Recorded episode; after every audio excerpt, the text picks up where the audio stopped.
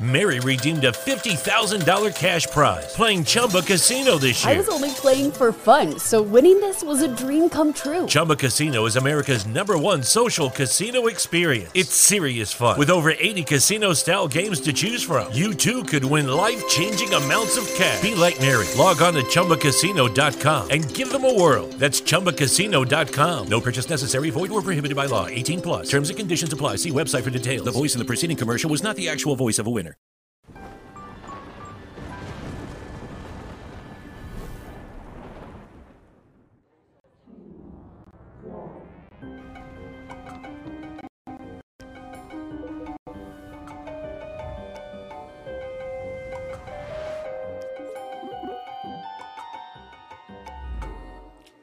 Salve, salve, amigos da ciência em todo mundo. Muito boa noite, muito bem-vindos a mais um Ciência Sem Fim aqui ao vivo, ao vivo. E hoje deu certo, né, professor? Deu. Várias vezes aí, né, cancelando e tal, mas hoje até que enfim deu certo. Bater um papo aqui com o professor Jonas Gruber lá do IQ da USP, hein? A galera do IQ aí hoje vai fazer a festa ali, ó. O IQ é um instituto importante ali, grande, né? E vai ser legal pra caramba o papo. Antes da gente começar, aqueles recadinhos da paróquia pra vocês. Temos emblema, né, Mulambo? Um emblema aí que tá pronto faz um tempo. Olha aí, ó. É, curtiu? Sim, sim. Gostou? tá aí o emblema e para resgatar o emblema é o seguinte: IQ USP Gruber. É isso, né? E hoje não é o Matheus Beats, porque já estava pronto há muito tempo, porque o Matheus Beats era o nosso emblemista aqui. Esse aqui é do Gigo Galvão, né? Então tá aí, ó. Legal, sabendo que para Tem umas reação química ali atrás, tá certo ali o que o cara escreveu ou não? Tá, tá, Tá certinho? Sim, sim. É? Aí, ó, tá vendo? Parabéns. É, para resgatar, você sabe que ele fica até 24 horas depois dessa live. Se você não resgatar, aí é só no mercado de emblemas, entra lá na plataforma nv99.com.br barra ciência sem fim. Aí você pega, vai, vai, vai entrar no mercado de emblema, vai trocar, comprar, fazer tudo aquilo que você já sabe. Combinado? Para conversar com a gente aqui, 15 mensagens, 150 Sparks. Tem o Superchat também. Lembrando tem a nossa inteligência artificial aí que faz toda a seleção das mensagens. Então, mande mensagem pra gente, venha trocar uma ideia, dúvidas aí de química que você tiver. É hoje, hein? É hoje que você pode tirar todas essas dúvidas aí. E lembrando que os SPACs também é lá no nv99.com.br barra Ciência Sem Fim. E lá também você pode se tornar membro do Ciência Sem Fim. Lembrando que quem for um membro aqui do Pica das Galáxias, que é um dos níveis lá que a gente tem, vai concorrer a esse belíssimo telescópio que a Seleção Brasil deixou para gente aqui para presentear algum membro aí do, do Ciência Sem Fim, beleza? Telescópio muito bom, um famoso 60, 60 milímetros. Você começa a observar a Lua, dá para fazer bastante coisa já. Show? É isso aí, Mulambo? De recado? Muito bom. Professor, muito bem-vindo, muito obrigado aí por ter aceito o convite e desculpa aí, né, os, os cancelamentos que, que a gente teve aí, mas muito legal ter você aqui, que é muito, muito pessoal do IQ. Eu estava até falando para você antes, é que eu fiz até uma matéria lá no IQ é, há muito tempo, né, lá na década de 90 e, e química é um negócio muito importante na nossa vida, né? Com certeza.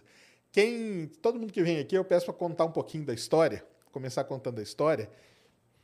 Tem as pessoas que eram assim, sempre quiseram, tipo, eu trouxe aqui um outro professor da USP, o Rodrigo Nemen, que estuda buraco negro. Ele sempre quis estudar aquilo e seguiu aquela carreira que foi bem linear que a gente fala. Mas eu já trouxe aqui, por exemplo, um professor da Unicamp, o Douglas Galante, que é astrobiólogo hoje, só que ele não era astrobiólogo e a carreira dele foi, mas hoje ele é o que é uma sumidade no assunto. Então, cada um tem uma, uma trajetória, né? E essas trajetórias são legais, eu gosto de falar delas para incentivar até o pessoal, né? Às vezes tem alguém ouvindo a gente aqui que está meio indeciso, fala: caramba, cheguei nessa fase aqui da minha vida e agora, né? Acabou tudo e tal, mas não, né? Então conta um pouquinho pra gente a história, como que você começou, sempre gostou de ciência, sempre gostou de química ou não, como que foi para chegar até onde está aí? Tá, boa noite. Eu, eu vou, vou, iniciar agradecendo o convite, né? É, é um enorme prazer participar de um evento como esse, né? É importantíssimo, na minha opinião, né? popularizar um pouco a ciência e, e trazer gente para falar de uma maneira mais simplificada, né? Então não é nenhuma palestra de alguma novidade química para químicos, mas é para todo mundo. Isso é muito legal. Bom, é, eu acho que que é cada vez mais difícil acontecer isso que você está dizendo de uma pessoa já saber aos 10 anos, talvez com algumas profissões muito tradicionais, como medicina ou direito, sim, mas as profissões estão mudando. Então, se você pensar assim, daqui 15, 20 anos, várias profissões que nós temos ainda hoje vão deixar de existir e novas vão surgir. Isso tem acontecido ao longo dos últimos, das últimas décadas. E então tem profissões que hoje eu não consigo nem saber quais vão ser, mas vão surgir em função do, da, da, evolução, né, do conhecimento e das necessidades da tecnologia e tudo mais. No meu caso específico, é, meu pai é engenheiro eletrônico e desde muito cedo ele ele me ensinava né, a construir radinhos e tudo. E eu me interessei muito pela engenharia, pela pela eletrônica. E para mim estava muito claro que eu seria engenheiro eletrônico como ele. É, mas no colegial, que é o colegial a gente fala, ninguém sabe o que é hoje, né? É o ensino médio. É, hoje mudou, né? Mudou um é, pouco. era colegial, segundo grau, agora é ensino, ensino médio, médio, né? Eu, eu tive alguns professores de alguns professores de química que foram assim muito marcantes, caras assim realmente brilhantes. E é, imp é impressionante como um professor bom nessa fase da vida, não é? Te desperta o interesse para coisas que você nem pensava, né? Exato. Uh, um deles se chamava Breda, ele era doutorando lá do, do, nosso instituto de química na área de inorgânica. Infelizmente ele não chegou a terminar porque ele faleceu num acidente de de barco na represa lá de Avaré. E ele ele foi um grande professor assim, muito importante. E outro ainda é ativo, Antônio Carlos Pavão, está em Pernambuco acabou indo para Pernambuco, era um químico teórico, mas era um professor excelente. E, e foi aí que eu comecei a gostar de química.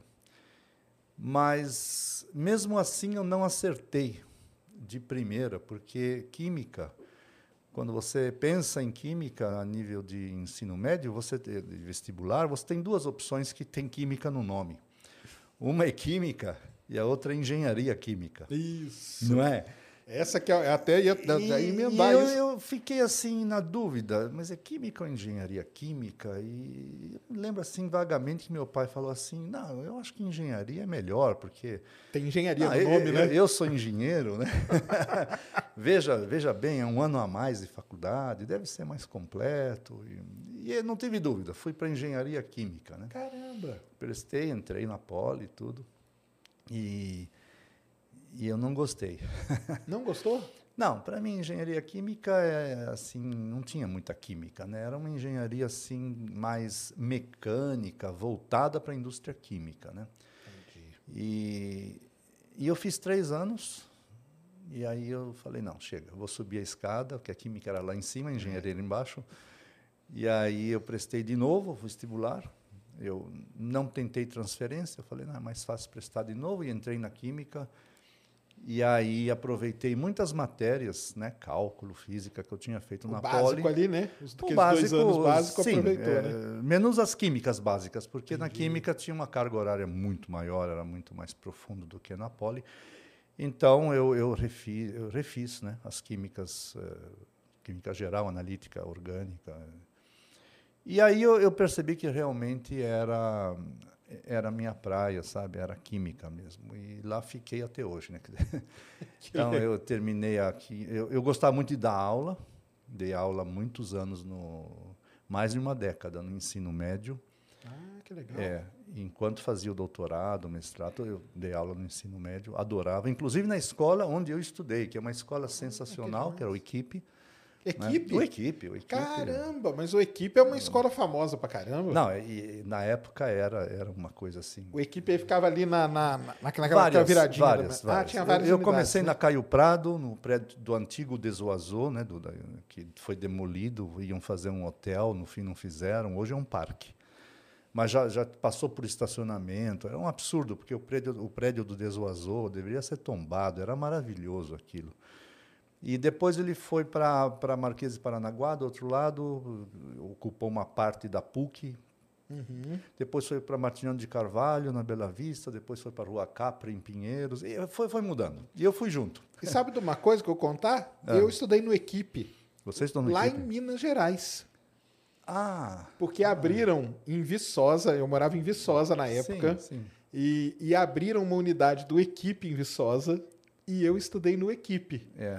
E meu professor, como que chamava meu professor de química? Pô, se minha mãe estivesse vendo, ela, ela, ia, ela ia lembrar.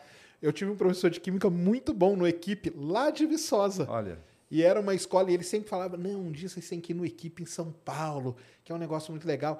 Tem muito músico até que veio do não, equipe. Não, sim, os né? Titãs. Não, Titãs não, veio de lá, Olha, né? Tinha um negócio chamado Centro Cultural do Equipe. Isso, que isso. tinha o um show. Sabe quem era o presidente do Centro Cultural do Equipe? O Serginho Groisman. Isso, o Serginho Groisman. Dizer, ali, entendeu? eu estudei com, com, a, com a Luciana Cardoso, filha do, do Fernando Henrique. Quer dizer, ali tinha gente assim muito interessante. Né? E, e o Serginho era fantástico, então ele trazia artistas Isso. que não podiam tocar em lugar nenhum porque to seriam presos. Né? Tocavam né? lá dentro, né? Tocavam lá dentro. Ali era uma ilha, né? Ali a gente. De vez em quando os professores iam presos também, sumiam por um tempo. E ele voltavam. era uma educação meio diferenciada, assim? Era, era. Comparado e era, com os é, outros. E era uma escola, eu falo tranquilamente, voltada para humanas. E eu sempre quis exatas, né? Queria fazer engenharia eletrônica e depois me apaixonei pela química. Mas o ensino era tão bom, tão bom, tão bom, que eu, eu entrei na Poli sem cursinho, sem nada, direto, e depois na Química, três anos depois na Química, também sem, sem nenhum problema, assim, né?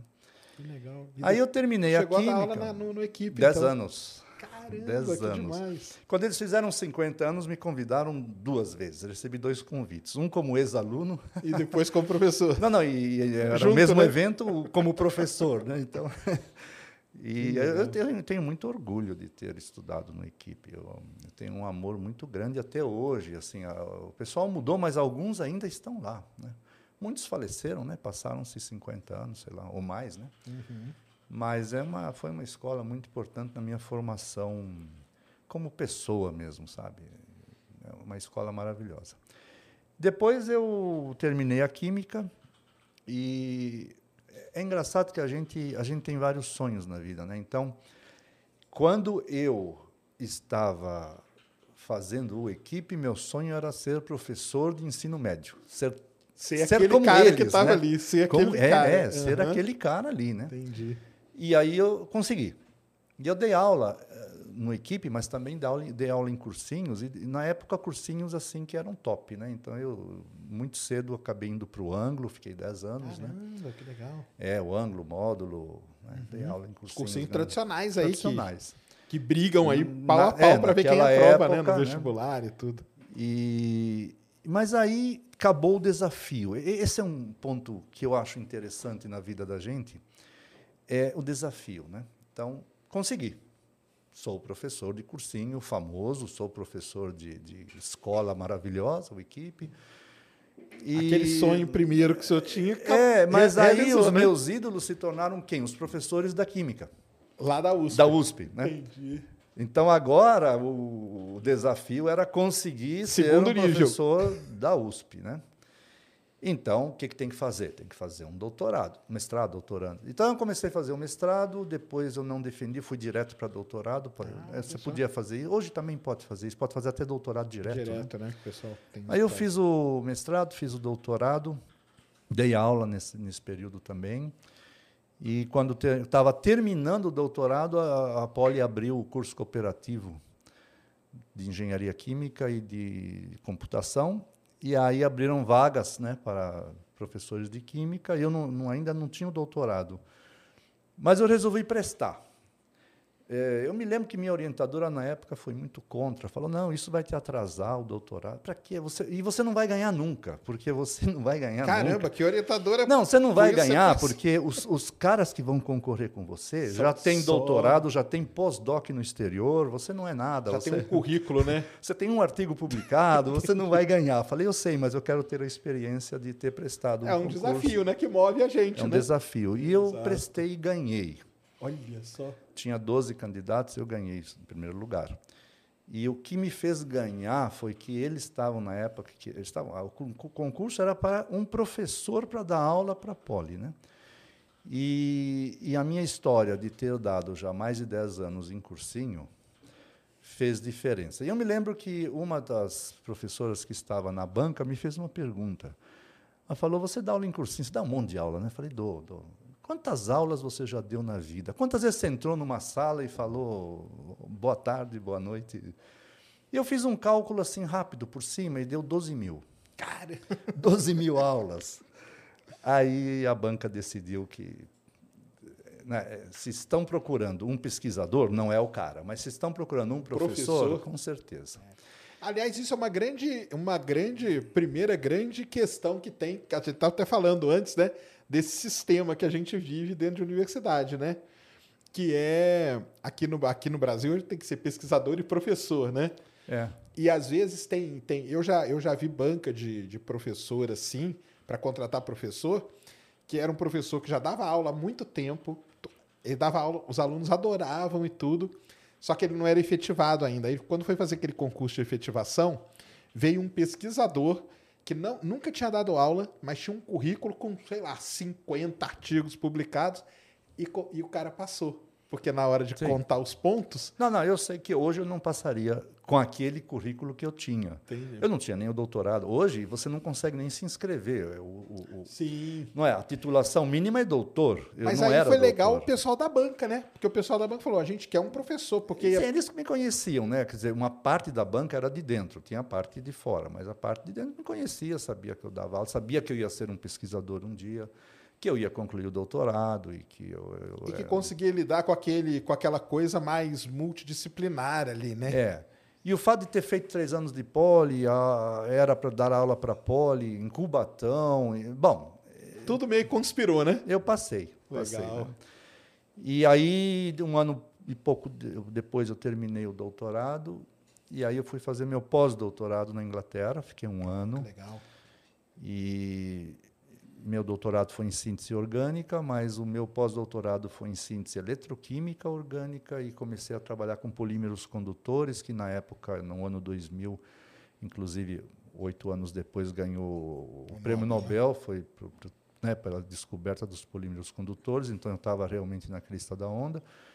E aí comecei a orientar nessa área e fui embora, né? Fui trabalhando com isso. Mas, de novo, quer dizer, mudei também. De novo, mudei. Por quê? Porque a síntese de polímeros condutores, no começo, era muito atraente, você publicava fácil. E... Mas depois a, comu- a comunidade foi amadurecendo e aí começaram a perguntar: bom, mas esse polímero que você sintetizou, ok, é inédito, mas para que, que serve? Tem que ter uma aplicação. O que, que você vai fazer com isso, Tá, né? Aí eu tive que me associar a físicos, e principalmente físicos, para encontrar aplicações. E aí eu conheci um físico em Curitiba, na, na UFPR, Ivo Himmelgen, infelizmente já, já falecido. Aliás, todos os meus colaboradores já faleceram, todos. Então, ho- ho- hoje eu falo para o pessoal mais novo, nunca se associe a um colaborador velho. Procure sempre gente muito nova, porque os velhos daqui 10 anos ou aposentaram ou faleceram. Mas aí eh, eh, aplicou em diodos emissores de luz, em transistores de efeito de campo. Então, deu vida aos nossos polímeros, aplicando em dispositivos eletrônicos. E aí eu fui para a Bélgica e conheci lá um colaborador que também já faleceu, que fazia, ele estava começando a fazer sensores de gases e narizes eletrônicos.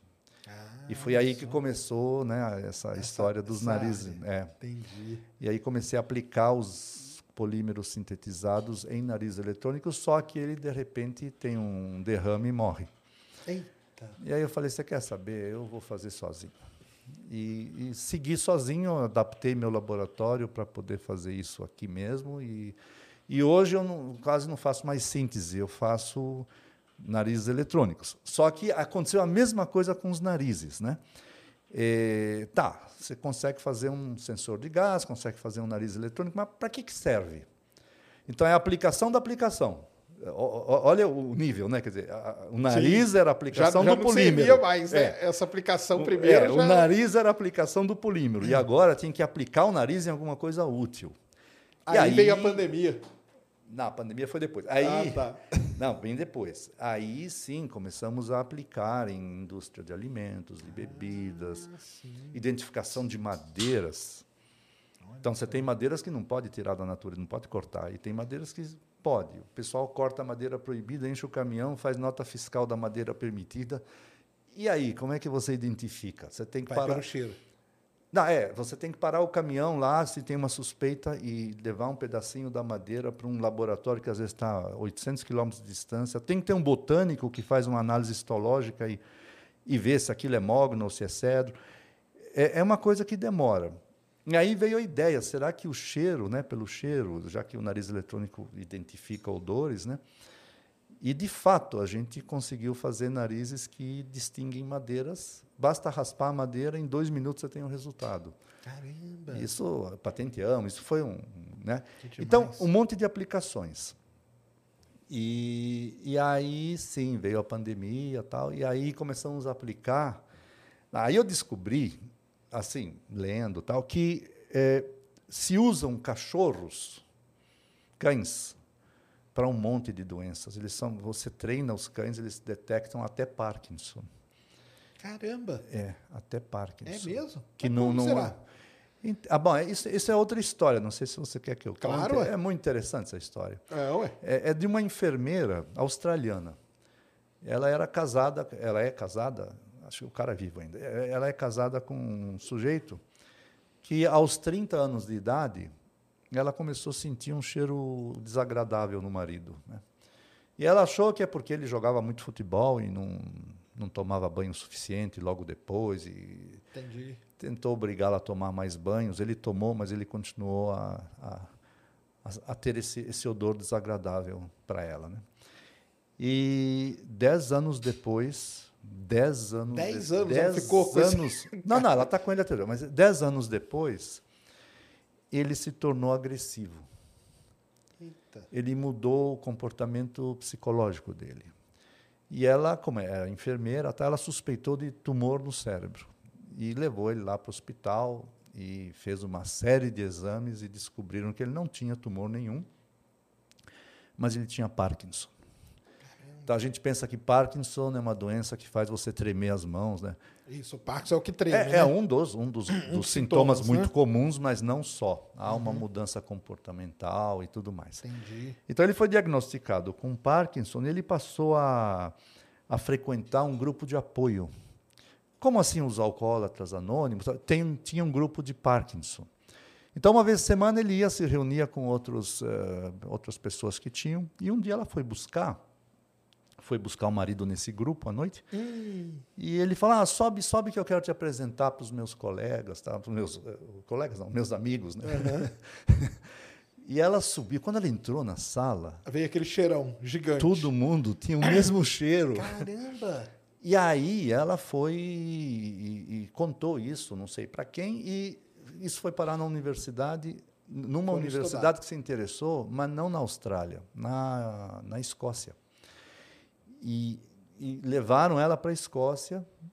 E aí fizeram um teste muito interessante. Muito simples, mas um teste interessante. Pegaram 12 pessoas. 12 pessoas. Seis com Parkinson, com diagnóstico de Parkinson, e seis normais, saudáveis. Vestiram os caras com camisetas iguais. Eles usaram durante um dia essas camisetas em atividades parecidas e depois tiraram as camisetas, ensacaram, colocaram códigos, que obviamente ela não sabia quem é quem, e chamaram essa enfermeira, falaram: olha, abre um por um e classifique quem, quem tem, tem, e quem, quem não tem. Caramba! E ela botou no grupo que tinha Parkinson sete camisetas. Eram seis, lembra? Uhum. Botou sete. E cinco no grupo que não tinha Parkinson. E assim, os cinco que não tinha, ela acertou. Os sete, claro que ela errou um, né? Mas ela acertou todos os seis que tinham Parkinson pelo cheiro. Certo.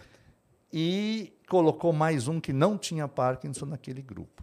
Alguns meses depois, ele foi diagnosticado com Parkinson. Quer Caramba. dizer, claro, ela detectou, o marido, ela detectou 10 anos antes que ele tinha Parkinson. Então, ela consegue, quer dizer, esse, esse cheiro. Mas é um é- negócio muito específico. Não, não, né? já se sabe o que, que é isso. Ah, aí, aí sim, fizeram tá. análises químicas do suor. O suor tem 500 e poucas substâncias voláteis no suor de uma pessoa normal. Quem tem Parkinson tem essas 500 e mais quatro. Que o nariz dela pegava essas quatro Essas a mais. quatro, ela tem um cromatógrafo no nariz. Cara, que então nariz, pegava, hein? o nariz é espetacular. Nariz absoluto. A gente fala do músico tem ouvido absoluto. Bom, publicaram um artigo, ela entrou como, como coautora, não é, não é agradecimentos. Cara. na- sim, porque ela participou da pesquisa, ela era cheiradora do. Ela, ela que era, ela era o instrumento, né? Que É. fazia o teste. E aí treinaram, aí um grupo na França, que tra- um grupo de veterinários que trabalha com cachorros, treinados para detectar muitas doenças, foi treinado e consegue detectar Parkinson com praticamente que legal 100% isso. de certeza. Né? E, e esse grupo, ele detecta não só Parkinson, eles têm cães que detectam, você não vai acreditar, câncer de próstata no hálito. No hálito. Que é isso? Você fala, não, mas peraí, uma peraí, co- como, como que no hálito tem os metabólitos que o câncer de próstata, produ- os voláteis, né?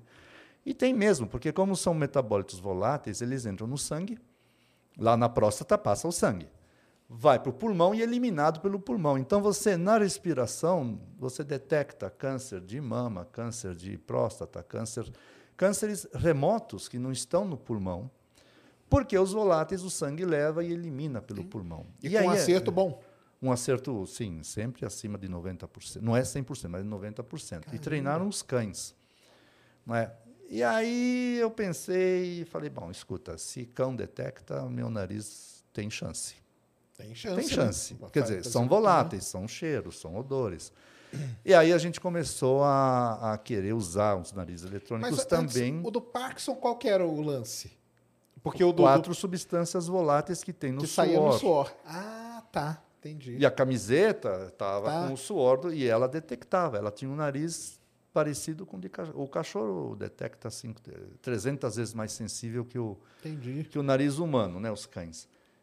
E alguns humanos têm um nariz realmente muito bem.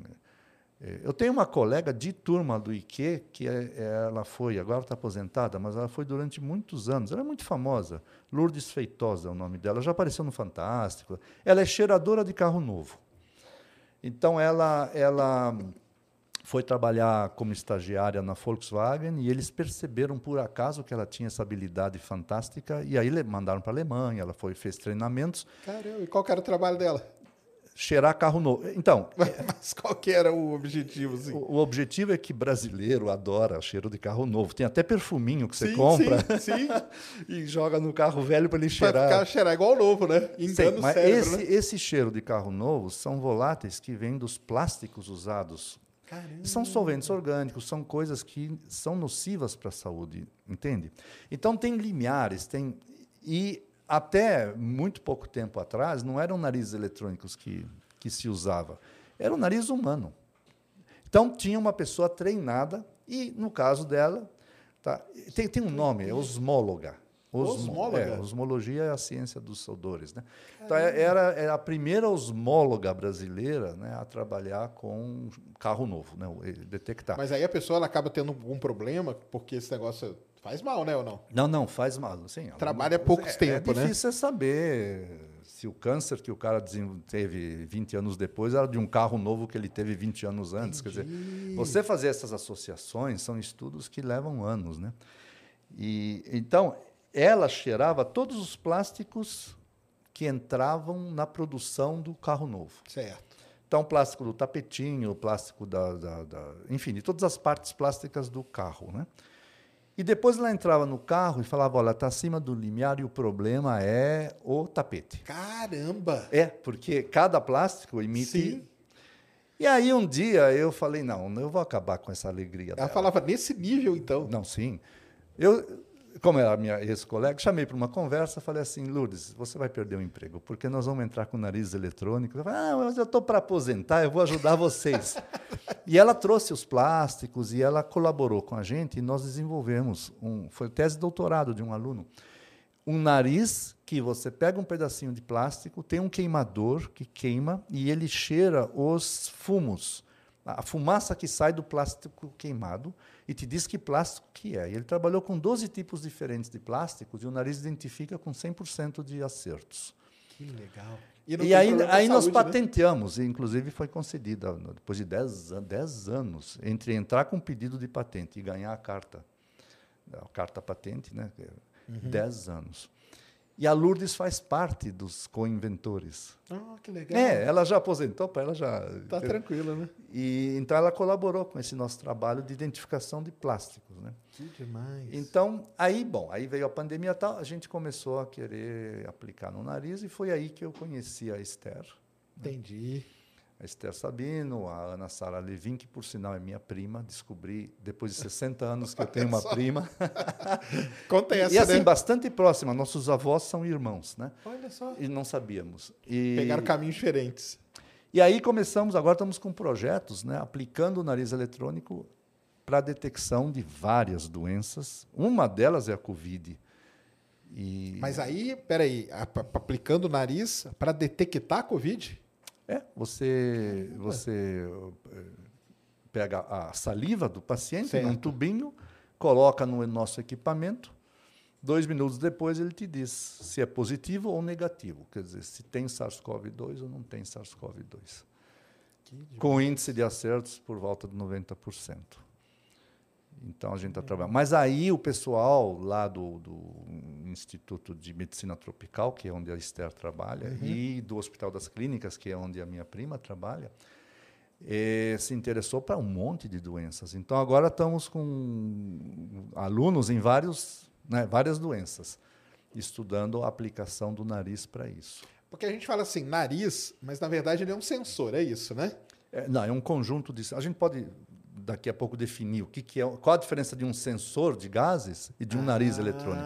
Tá. São coisas diferentes. Mas, mas sim, então agora a gente está atrás de, de aplicação em doenças. Agora, claro que continuam as aplicações em coisas que não são doenças. Tipo, por exemplo, fizemos um nariz que detecta quando que uma tilápia, a gente trabalhou com tilápias, com peixe, quando que uma tilápia já não é mais própria para consumo humano. Pelo cheiro, ele detecta as aminas voláteis que começam. Mas aí cheiro de peixe é fácil, não é não? É, sim, mas existe um limiar, quer dizer, todo peixe cheira peixe, é. né? mas é, quando começa a cheirar demais, cheirar é bom, mal, né? E aí nós comparamos a estudos microbiológicos com a Faculdade de Ciências Farmacêuticas da USP é, com o odor. E o nariz realmente acerta. Temos, tivemos projetos, por exemplo, com a educação física. Que demais. Aí você fala, mas educação física.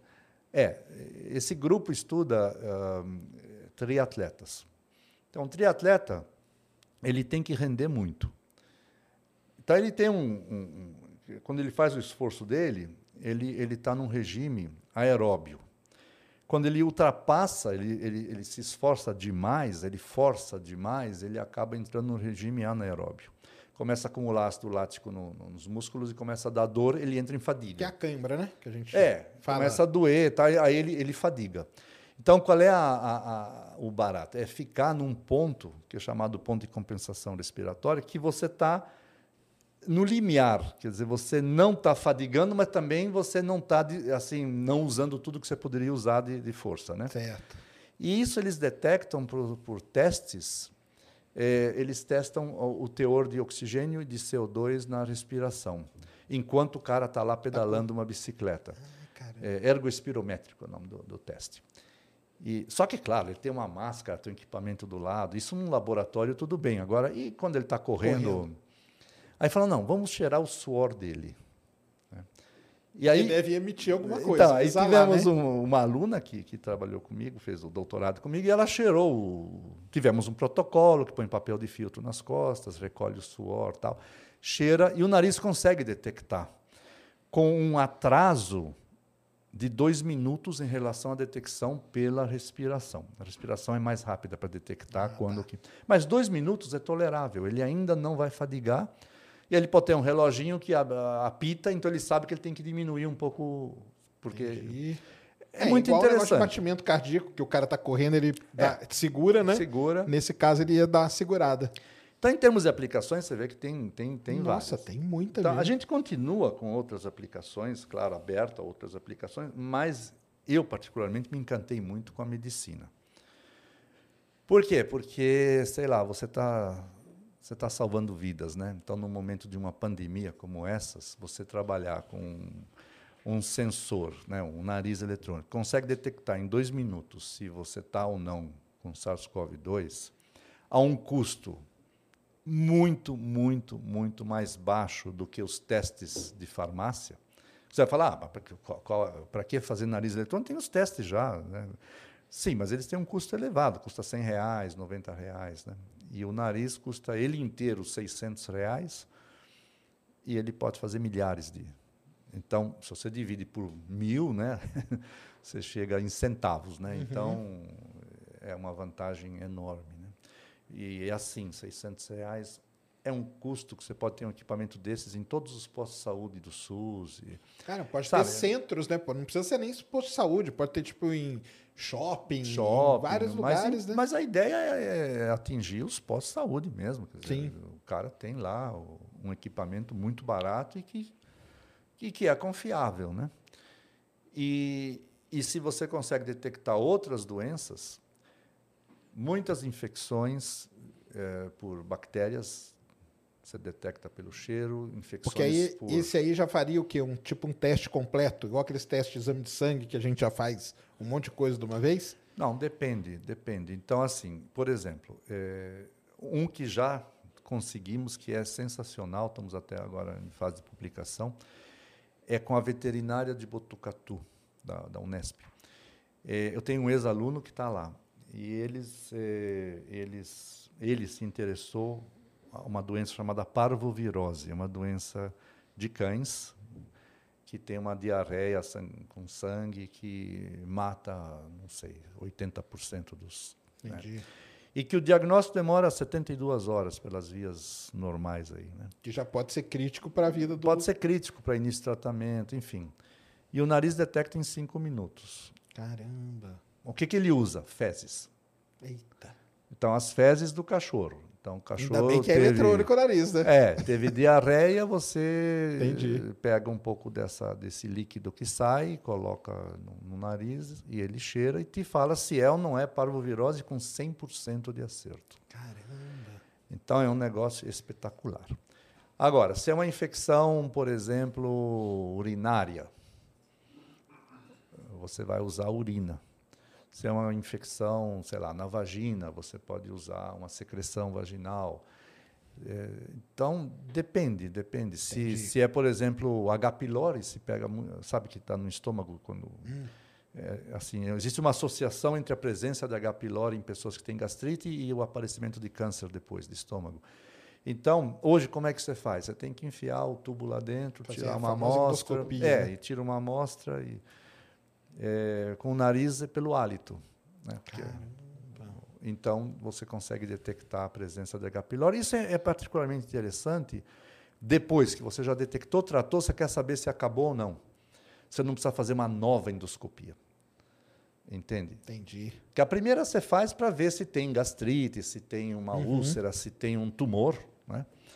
O nariz não vai te dizer talvez isso, mas uh, o nariz treinado para H. pylori não vai te dizer se tem um tumor.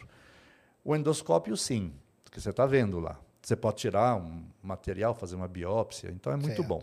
Tá, aí descobriu que tem, tem lá um H. pylori, tem uma gastrite ou uma úlcera, e você vai dar lá o meprazol, sei lá o que você dá para o cara, e depois e dá um antibiótico para acabar com a bactéria. E você quer saber se acabou não precisa fazer uma, uma endoscopia completa. Você pode, pelo hálito, saber se zerou. Entendi. Então, são muitas doenças que podem ser detectadas. Evita exame invasivo, coisa do então, tipo. Então, ele né? não é invasivo, porque você usa secreções, urina, fezes. Né? Ah, se for no sangue, tem uma pequena invasão, sim. Você tem que fazer um furinho, né? Furar Uhum. a veia e tirar ou o dedo, né? Mas urina e tal é não- Tranquilo. muito tranquilo. O suor, né? O suor não é invasivo. Então, em termos de aplicações, muitas. Né? E cada aplicação é um trabalho para um doutorado. Né? Nossa. É, você, você tem. Porque eh, para e pensa, né? Você tem que fazer grupo de controles, eh, tem que passar por comissão de ética, dá um trabalho enorme. Me- mesmo assim, saliva, você né, tudo passa por uma comissão de Claro. ética para ver se você tá, se você pode fazer. Os pacientes têm que concordar, né? eles assinam um termo que concordam, porque ainda é tudo, é, ainda é tudo experimental, né? Ah, sim, claro. Claro. Entende? É diferente. Ma- Mas mesmo quando você vai num laboratório e já é um teste estabelecido, eu acho que você assina um termo assina, lá que você assina um concorda. termo, é, né? você Claro. sempre assina um termo, né? Então, é isso, é muito interessante. E o que me encanta é o custo. Custo baixo e os eletrodos, é, ao contrário do teste que você usa uma vez joga fora, né? Você fica usando Os ele. eletrodos você usa centenas, mil- às vezes milhares de vezes. E foi tudo desenvolvido pelo, por vocês aí, pela equipe, sua equipe. Tem narizes que não, não são nossos, são de outros também. Tem vários, o mundo Sim. inteiro está estudando. Nosso laboratório estuda. Ah, isso narizes, é uma, é uma linha de estudo aí, Claro. dentro da química. Claro, dentro. Química com medicina. Eu já, eu já não sei, mas Já eu, não eu- sabe eu, mais, Eu né? falo para os alunos, essa, essa divisão, e isso é química, isso é bioquímica, isso é, Já não tem mais, né? é, é- facilita do ponto de vista didático e tudo bem. Então, fala, hoje eu vou ter aula de química orgânica, amanhã eu vou ter aula de química inorgânica. Mas aí você vai ver na química inorgânica tem um monte de coisa que tem carbono, né? Que tá aí, ah, mas é, Como que você explica, né? é, é híbrido, né? Quer dizer, já tem. né? Então, é, são divisões assim um pouco artificiais, É né? porque a base do nariz, ela tá na química, né? Vamos dizer assim, a- o, o fundamental dele ali, que é pegar o- esses elementos aí, o cheiro, o odor, É, a sim, secreção. não, né? Porque assim, o sensor ah, começa onde? Começa no sensor, tá? Mas o sensor tem uma camada sensitiva, que é um material. Então, na verdade, já é ciência dos materiais. Sim. Ciência dos materiais. Então, vai ser que tipo de material? Vai ser um óxido semicondutor, vai ser um polímero condutor, quer dizer, nós fizemos narizes óticos que não o sinal não é elétrico, o sinal é óptico. Então, Caramba. é. Um sensor é, é, é, é um dispositivo que, quando sente o que você quer que ele sente, ele te dá um, um Te dá um sinal ali. físico. É. É. uma mudança em alguma propriedade física, que pode ser elétrica, a maioria é. Mas pode ser ótica, pode ser acústica, pode ser. é? Claro. Então, é, é muito vasto. Então, ali é a ciência dos materiais. Ah, mas quem faz ciência dos materiais? Bom, cientistas de materiais, entre eles químicos, claro. Tá? Químicos também, né? Então, sim, químico tem campo ali. Mas depois tem que pegar o sinal que veio de um sensor e tratar matematicamente. Processar. Processar, detectar. Ele normalmente ele é analógico. E para você processar, ele tem que ser digital, então você tem que digitalizar. Transformar Bom, ele. aí você já está mexendo com quem? Com o pessoal da eletrônica. Então, na nossa equipe, é uma equipe grande, nós temos químicos, nós temos físicos, nós temos biólogos, nós temos eh, engenheiros eletrônicos da Poli. É um grupo muito, muito, muito competente. Que, inclusive, a gente usava computador, já não usa mais, agora é tudo microcontrolador, você nem vê mais o computador, ficou tudo miniaturizado. Isso é fantástico porque barateia e simplifica para o operador. O operador não tem que saber nada. Ali só, Só não. aperta um botão ali. Tem uma linha, duas linhas. Tem um display com duas linhas, que é o número da análise. Então, cada análise tem um número para identificação e embaixo o resultado. Então, por exemplo, a COVID é negativo ou positivo. Só tem essas duas palavras. Entendeu? Todo o que está rolando por trás, o cara não precisa ficar o cara sabendo. não precisa saber. Não precisa saber. Quem sabe? Quem sabe é quem desenvolveu. Certo. Você entende? Então, nós temos matemáticos, pessoal da computação, Pessoal tem de computação, da né? estatística. Usa muita inteligência artificial nisso Usa, aí, deve usar, então, né? claro. Para treinar, né? Estatística também, análise multivariada. tal. Olha só. Claro. Engenheiros eletrônicos, toda essa parte de, de, de microcontroladores, a programação deles e, e- e tudo mais. Né? E, e tem os médicos. Claro. né? Claro. Né? Quer dizer, tem a, par- os médicos. E todo mundo se reúne e conversa. Então, é, é sensacional, assim, o trabalho muito legal. É, e, assim, deu vida para os meus polímeros condutores, que ainda uso de vez em quando, mas não muito. É Isso que é engraçado. Eu estou deixando de ser químico. Ah, é? E eu vou te dizer por quê. A gente sintetizava uns polímeros condutores Só, inéditos. só para o pessoal saber, para quem não sabe, inclusive eu, o que, que é um polímero? É Só um pra- plástico. Plástico. Plástico. Beleza. Plástico. Só que é um plástico que conduz corrente elétrica. É um tipo Porque o especial. plástico normalmente ele não é conduz. isolante. É isolante. Você pensa em plástico, Isso. ah, isolante. É, Não é? Vou fazer uma fita isolante de plástico. né? Mas tem alguns plásticos que têm essa propriedade. Foram Por conta o quê? Da combinação ali, molecular, alguma coisa assim? Tipo, é o tipo de molécula que é usado, tem um dopante que, Entendi. enfim, é, ele conduz. É, é sintetizado isso. É, em isso foi uma revolução nos anos 90 e 2000 ganhou o prêmio Nobel, no Uhum. ano 2000, né? O Shirakawa e o Higger, né? Ganharam o prêmio Nobel. Então, eh, a gente sintetizava. A síntese de um polímero condutor às vezes leva um ano. Um ano. É, um polímero inédito, um ano, Entendi. sabe? Não, Para estudando as propriedades e vendo. caracterizar, acertar a síntese, né? Tudo bem. Aí eu publico um artigo, porque eu tenho que dar vida para isso, eu tenho que mostrar que ele serve para alguma coisa. Tá, então serviu para fazer um nariz. E aí eu tenho que mostrar que esse nariz serve para alguma coisa. Ah, sim, detecta H. pylori. Ótimo. Aí um outro grupo fala: ah, isso pode ser ponto de partida para a gente. Nós queremos. Onde compra esse polímero? Não compra. Tem que fazer. É, porque é inédito. Nós fizemos Ah, pela sim, primeira vez. claro. Não é? E publicamos, e, ó, que maravilha. Mas se você quiser esse polímero, você depende da gente. Só que a gente não vai te fabricar ele porque a gente Você já é está em indústria, outra. né? Não, nós estamos em outra. Estamos fazendo outro polímero com outras vantagens. Com outras mais, né? Ah, mas, a- mas en- então, eh, bom, você tem que montar um grupo de síntese e sintetizar. E era síntese eletroquímica, então era mais ah, complicado ainda para quem não é da, da área, né? Entendi. Mas isso aí você consegue patentear essa síntese Sim. e passar para a indústria fazer depois. Sim, sim. Só que ah, os chineses lançaram no mercado um monte de sensores comerciais por 10, 10 reais você compra um Compra sensor. no Shopee. Não, no, no, no, No mercado, AliExpress? Mercado Livre. Mercado Mercado Livre. Eu compro Caramba. no Mercado Livre, entende? E, e, e por 10 reais, 12 reais, você tem já sensores de gás muito bons, à base de, de, de óxidos de metais semicondutores, MOS, né? E, e que são super reprodutíveis, tal. enfim, porque eles fabricam milhões, né? de eles já têm toda. Né? Por um preço muito baixo, e aí o pessoal fala assim: não, mas espera aí, o seu nariz é maravilhoso, mas não dá para usar esses sensores que eu vou lá na Santa Ifigênia, vou no Mercado Livre e compro. Aí que fala: opa, nós temos que pegar sensores que tem no supermercado, Na prateleira. na prateleira, e usar esses, porque senão a gente faz narizes incríveis. Só que só meia dúzia que vai usar. Quem Só vai usar? Grandes É, laboratórios. Pois é, né? entende? Então não- eu não consigo fazer por 600 reais um nariz desse. Aí começamos a usar os sensores que tem no mercado. Aí o que, que vocês fizeram? Vocês compraram, fizeram uma engenharia reversa ali? Não, não, engenharia reversa não. A gente tem o, o que então aí vamos entender o que é um nariz eletrônico. Isso. Aí você vai entender o que, que tem que fazer. Você tem um sensor de gás. O que, que é um sensor de gás? É um dispositivo que quando chega um cheiro nele, e o que, é um cheiro? Um cheiro é qualquer molécula, qualquer substância química volátil. Tem que chegar no nariz, né?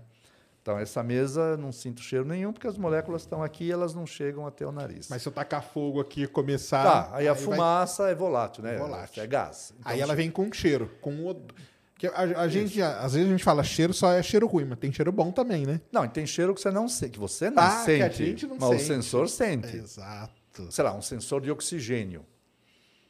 Se tiver oxigênio, ele vai sentir. Você não sente o cheiro de, de oxigênio. Então, para você, oxigênio é, é o- Ah, sim, é, é, o que a gente tá toda hora. É né? o background, né? É, exatamente. Quando entra alguma coisa no meio do oxigênio. Aí você fala, hum, é, é outro, então, nitrogênio, oxigênio. E, ué, tem até aquele gás lá que é perigoso, que mata o pessoal, né? Que fica trancado dentro de carro. CO2, CO, né? né? O que, CO, monóxido o CO, né? Que não tem cheiro não e a pessoa cheiro. fica respirando aquilo e morre sem não saber. Não tem né? cheiro para o nariz humano, mas o, o, o sensor, sensor sente. Bom, então o que, que o sensor faz? Ele, quando entra em contato com esses vapores, esses gases, ele gera um, alguma propriedade física muda. Por exemplo, ele gera uma corrente elétrica, ele muda de resistência elétrica, ele gera qualquer coisa. Um muda, som, ou muda a cor, coisa. enfim, pode ser uhum. ótico.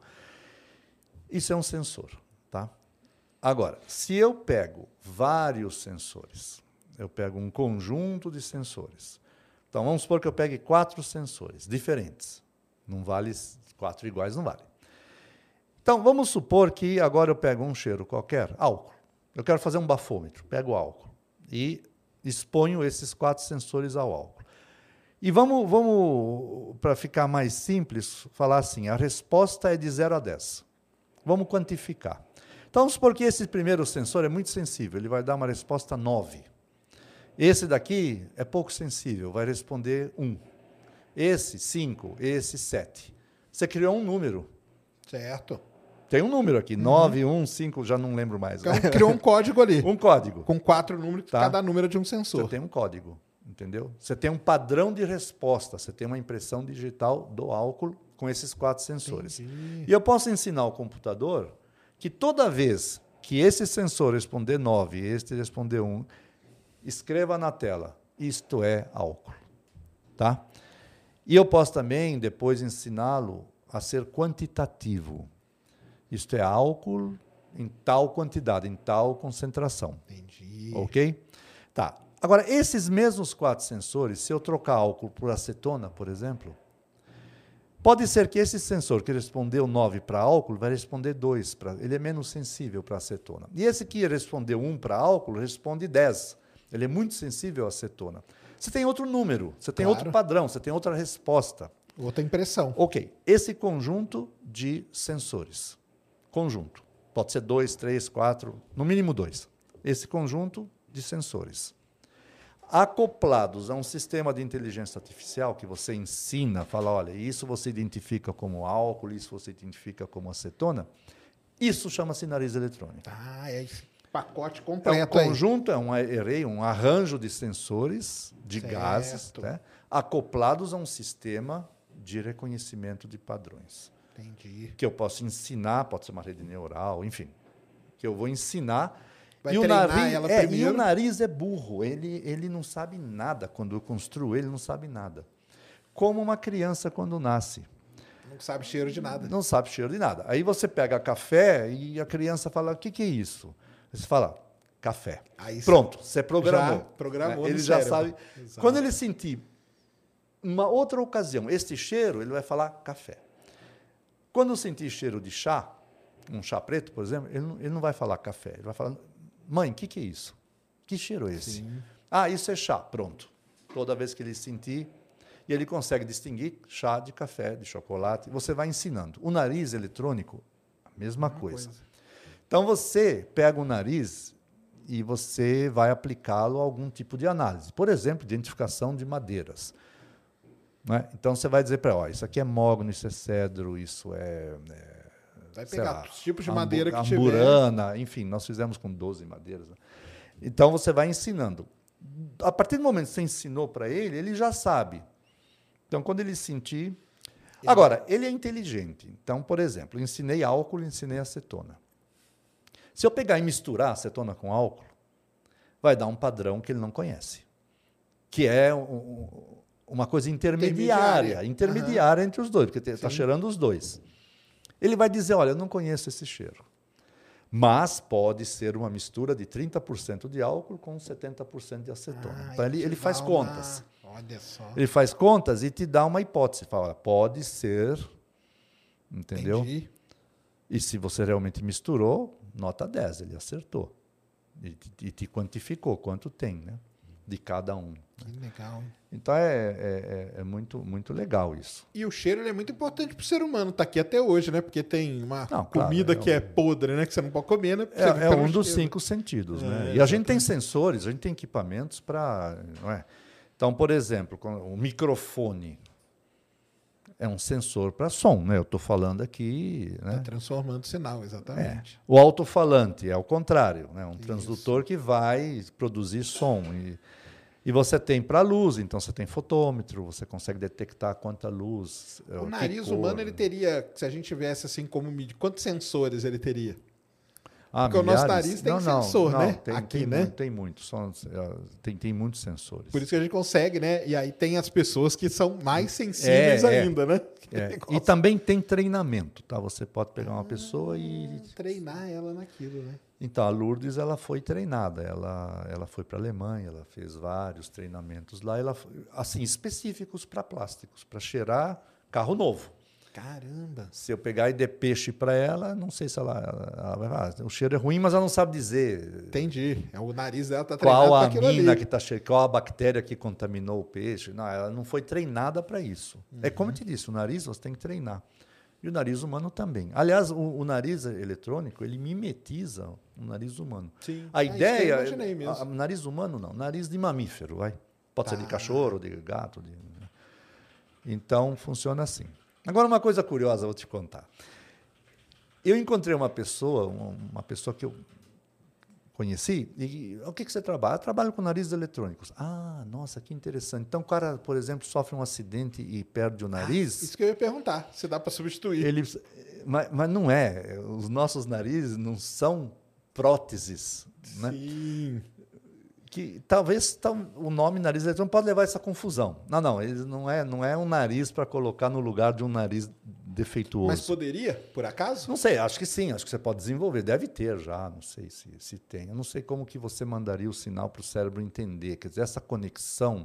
Ah, mas aí tem a galera lá, o É, Nicoleles, esse tem. povo aí que estuda essas Isso, coisas Isso, de, isso, neurocientista. de tal. como É, pegar esse, esse sinal Provavelmente, aqui. eu não vou falar do que eu não sei, então eu acho que Mas pode ser um futuro aí, né? pode ser um negócio, futuro. né? Pode ser um futuro. Que Entendeu? Demais, hein? É porque o, na- é, o nariz realmente dá essa impressão, né? Que a gente vai pegar e vai. A gente que vai Não, mas eu colocar. nunca pensei nisso. Quando a pessoa falou, eu falei, olha, que interessante, pô, né? imaginar que é para substituir. É como, por exemplo, um coração artificial, né? Quer dizer, Porque aí a gente substitui, Substitui, né? Joga né? lá dentro e manda bala. e, e- mas nesse caso, não, o nariz eletrônico não é para isso, é para... Mas ele surgiu, desde quando surgiu isso, ele surgiu com esse nome? Nariz eletrônico mesmo? É, foi em 1980, não é tão... é, São 40 É, anos. não é, to- é 40 é anos. novo. É, É, novo. É. Que, que dois cientistas, um inglês, outro indiano, que fazia doutorado com ele, aliás, eu conheci, um, um já faleceu, né, o orientador, e, eles sugeriram este nome num artigo, eles falaram, olha, eh, já trabalhavam com sensores acoplados a sistemas de inteligência artificial para isso.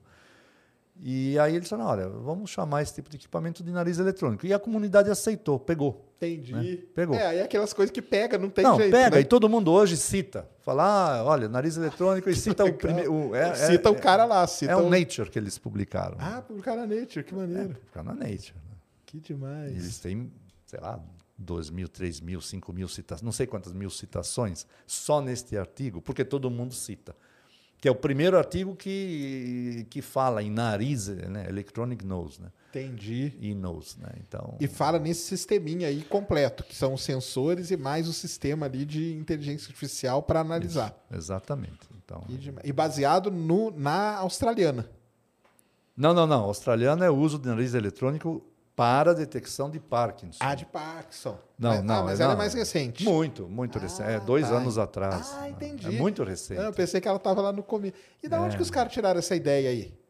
Você sabe? Do quê? Do, o- os primeiros lá. Lá na década de 80. Não, é o, o, o, o- orientador do, do, do- chamava Dodd, ele é, Perso é o, é, o, é o indiano e o Dodd era o inglês, né? Ele ele ele era um cara que te- tinha várias empresas de perfumaria, de perfumes e tal, e ele queria ter um equipamento que pudesse distinguir, que pudesse Ah, ah, ele vai fazer tipo um controle de qualidade Controle de qualidade para saber se é falsificado ou não é, tal. Ele. Ele, ele é um cara meio excêntrico. Mas ele tinha as empresas mesmo. Ele era... tinha, ele tinha carros, os carros dele. Isso o, o, o Persô contou num congresso agora recentemente. O, os carros dele eram todos de 400, 500 cavalos. Caramba. E aí alguém perguntou, mas por que você precisa de um carro de 400 cavalos se na Inglaterra é tudo tão controladinho, você não pode correr? Ele falou, ah, um dia que você dirigir um carro de 400 cavalos, você vai entender, porque é, é a sensação de você pisar ele ir, não importa se subir descida, não, não, importa nada. É ter a potência ali ele na tem ponta do pé, né? Tem uma potência infinita. Se eu né? vou usar, é outra história. É outra história. Entendi. Provavelmente ele corria, né? Era um cara, então, era cientista, tinha empresa. Tinha, ele incubou várias empresas, depois ele vendia essas empresas para empresas de perfumes grandes para fazer Caramba, então controle. Então começou na, na, área de perfume. E, e, aí ele ganhou muito dinheiro, e aí ele comprava esses Porsches, esses, esses carros Saquei. Lamborghinis. Ele tinha, ele tinha, ele, ele tinha vários carros muito potentes, né? E, né, e, era um cara brilhante. Ele tem muitos artigos. Ele e o indiano. E o indiano, até, até tá... hoje está ativo, está em Southampton. É... Ah, não, agora ele está em Manchester. Está em Manchester, na Universidade de Manchester. E, e, e ainda nessa área. Nessa área de, de narizes já mais especializados, assim. Né? É. Que legal. E porque hoje, qual que é o, o, o estado atual do nariz eletrônico? É esse aí que o senhor falou para pegar doenças e tal? E, como São é aplicações onde, onde você pode usar, entende? Pode substituir o nariz humano. É, e, e, olha, eu, eu, assim, a gente não tem ideia, mas o pessoal né? bate na porta, né, manda e-mail, fala assim: olha, eu tenho um problema assim, será que seu nariz não poderia. E aí você descobre os problemas que existem onde o nariz poderia ser aplicado. Eu vou te dar um exemplo assim, muito esdrúxulo. Mas, enfim. Há empresas que vendem água em esses galões de 20 litros. Certo. Eu nem sei se é correto falar, porque galão é 4 litros e pouco. Exatamente. litros. O é galão é aquele negócio de plástico lá. é, aquele negócio de plástico, isso, de 20 litros. Aquilo, aquilo volta, é retornável, né? E enchem de novo. Eu não vou falar o nome, mas tem uma indústria que, que vende, faz um monte de coisa, inclusive vende água, né? E, e lá tem um cheirador de galões. Olha só. Por quê? Porque tem gente que faz sacanagem, né? Pega o galão, ah, acabou a gasolina no carro, vai no posto com um galão desses que é usado para água, põe lá combustível. E vai ficar. E a lavagem, eles me falaram que a lavagem é com soda cáustica, depois água, água, água três vezes e pronto. É, essa é a lavagem padrão do, dos, dos galões, né? Você não tira o cheiro de combustível. E se você botar água lá e vender, imagina, o cara vai comprar um, né, água mineral, vai pagar para não usar da torneira, que aliás é uma água muito boa no Brasil, a, a água da Sabesp é fora uhum. de série, muito premiada, tudo. Mas enfim, é, o pessoal tem, tem quer, quer usar água mineral e aí está com gosto e cheiro de, por exemplo, gasolina. Hidrocarbonetos penetram dentro do plástico, você não tira com água e soda. Né? Entendi. Então, tem que descartar esse galão. Né? Vai para. Aí passa pelo sensor, pelo nariz. Não, passa por uma pessoa, que é o cheirador. Como tinha tem cheirador, cheirador de galão. De galão. Caramba. Não, é sério. Ele trabalha lá e esse sim, esse não. Né? Agora, o dia que ele está resfriado, o dia que ele não Aí, vem, o dia está de mau humor, sei lá. Você depende muito desse sujeito. Né? Então, a gente foi procurado para desenvolver um nariz que pronto, cheira o galão e fala não tem cheiro estranho ou tem cheiro estranho já descarta, entendeu? Eu nunca poderia imaginar que um Essa, nariz meu fosse trabalhar nisso. Nessa aplicação, né? né? Indústria de suco de laranja. Se tem uma laranja ali no silo esperando o processamento e ela está com penicillium digitatum, um fungo lá, uma infecção, acabou. Esse Mas suco você não exporta mais, porque ele fica com gosto de passado, enfim. É, não dá. Sai do padrão, né? Porque tem um padrão, padrão, de exportação, entendi. E quando a gente começou a trabalhar com isso, o dado que eu tinha é que 50%, por 50% metade das laranjas depois da colheita, que estão aguardando processamento para a indústria de suco de laranja, são descartadas por essa infecção. Caramba! É. Não é pouco. Então é muito importante que você tenha alguma coisa que detecte isso, né? Então as aplicações vão surgindo. Você não tem nem ideia, mas aí alguém bate na sua porta e fala: "Eu tenho um problema assim. Será que Será que o nariz vai servir?" Muitas vezes sim, funciona. Muitas vezes não. Acontece, já tivemos problemas que a gente ficou um ano desenvolvendo o nariz, mas simplesmente posso até falar, era, era a detecção de óxido nítrico é, em urina. Óxido nítrico é um marcador de, de, de sepse em pacientes que estão em UTIs. E, e a análise demora, é uma análise quimioluminescente, demora algumas horas para fazer. Então acharam que talvez o nariz fosse fantástico, porque em dois minutos já está em tal nível, não está. E eu tive uma pessoa que trabalhou nisso quase um ano e hum. conseguiu desenvolver sensores que detectavam partes por milhão, ppb, ppm de Caramba. óxido nítrico. Só que o que precisa na urina para sepse é ppb. Parte por bilhão. É mil vezes mais sensível Caramba. do que o nosso melhor nariz. Então, é um caso que. Mas ainda, isso ainda pode ser uma aplicação com o desenvolvimento tecnológico aí. Pode, mas no momento, no momento eu vou tá... te dizer que nós não conseguimos. Entende? É, em ciência é muito interessante que você só publica o que você conseguiu, o que deu certo, o que está ótimo. Tudo que não deu certo, você não, não tem como publicar. E é péssimo isso, porque. É onde que não deu certo que você vai aprender, né? Não, não, é porque outra pessoa tem a mesma ideia ah, e não sabe que não, que deu, que não certo. deu certo. Né? Tinha que ter vai uma revista de tudo que não deu certo. Aí, ó, vamos, vamos montar revistas, revistas só de coisa é? errada. É, ué.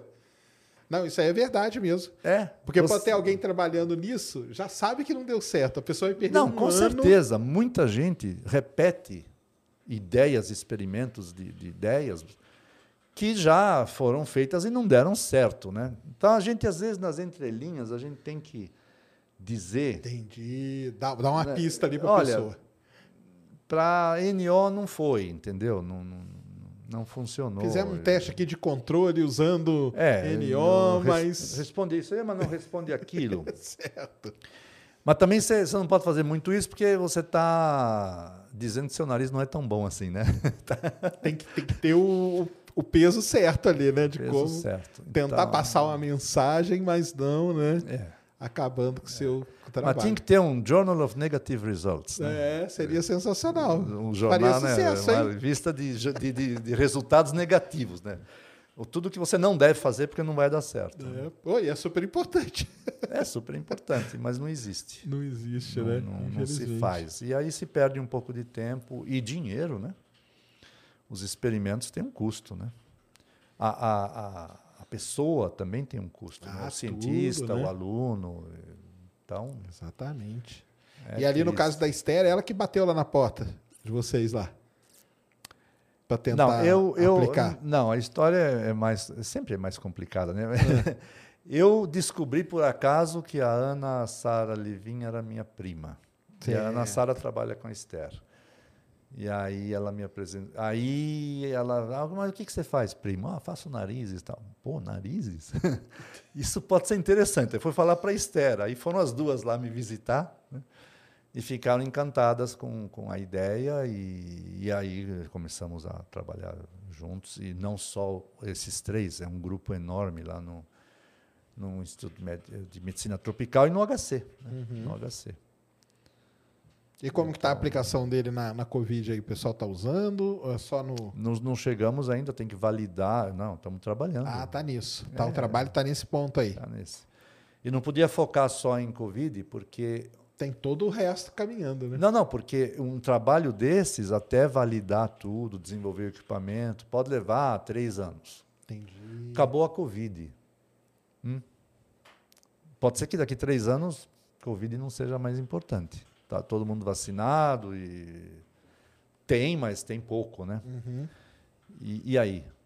E aí se desenvolveu um nariz que não vai ser muito usado. Então você tem que uh, jogar em várias frentes, né? Certo. Fazer um negócio mais amplo, né? É. Abrir ali. Uma coisa é certa: tuberculose Eu acho que daqui três anos vai ter. Vai continuar tendo. Sim, já tem 100 anos, não sei quanto tempo que se preocupa. Não, muito mais, né? Mas, então, tem doenças que estão aí, né?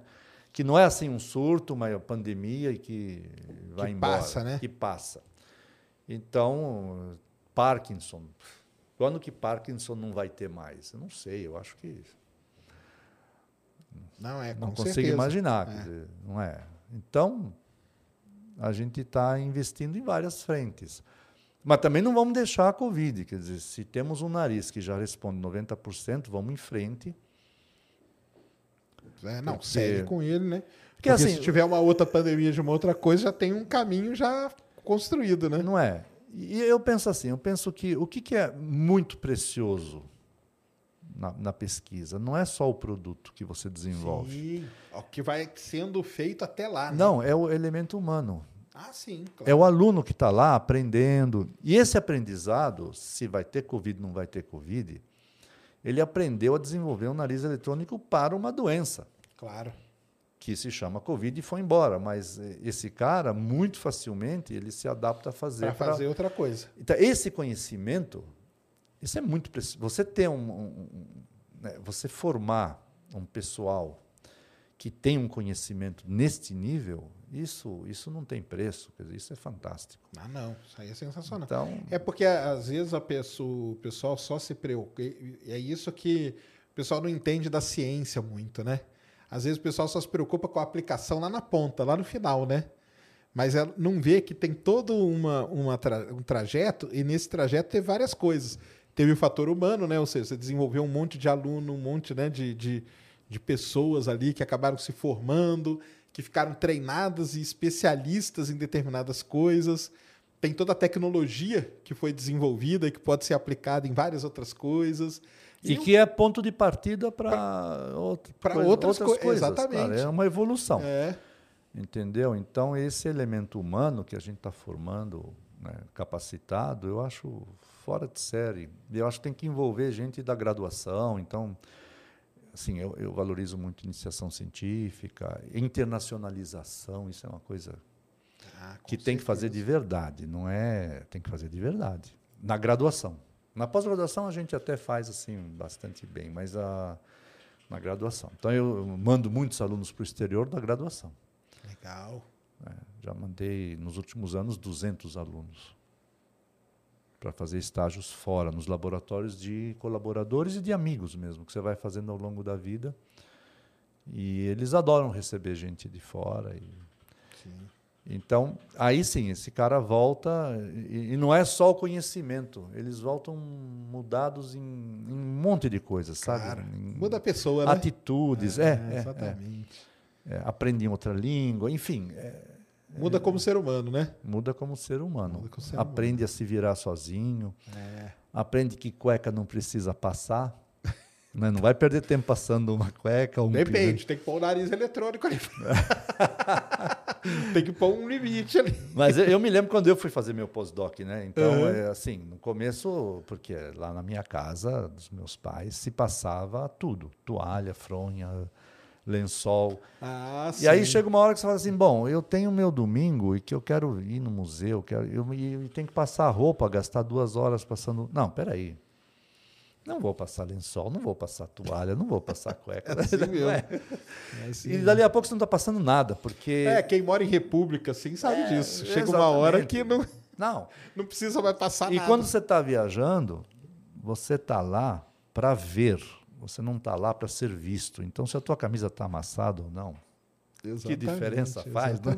É. o seu problema é tempo. Claro. Você quer ganhar tempo e aproveitar esse tempo, né? O, o tempo é um elemento muito precioso, né? Não, demais. Demais. O tempo é uma coisa que E, e nessa aí, você trabalhando com esse negócio do nariz eletrônico, tem uma grande discussão hoje que é esse lance aí da máquina e substituindo o ser humano, né?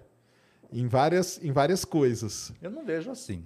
Não? Não, É? não.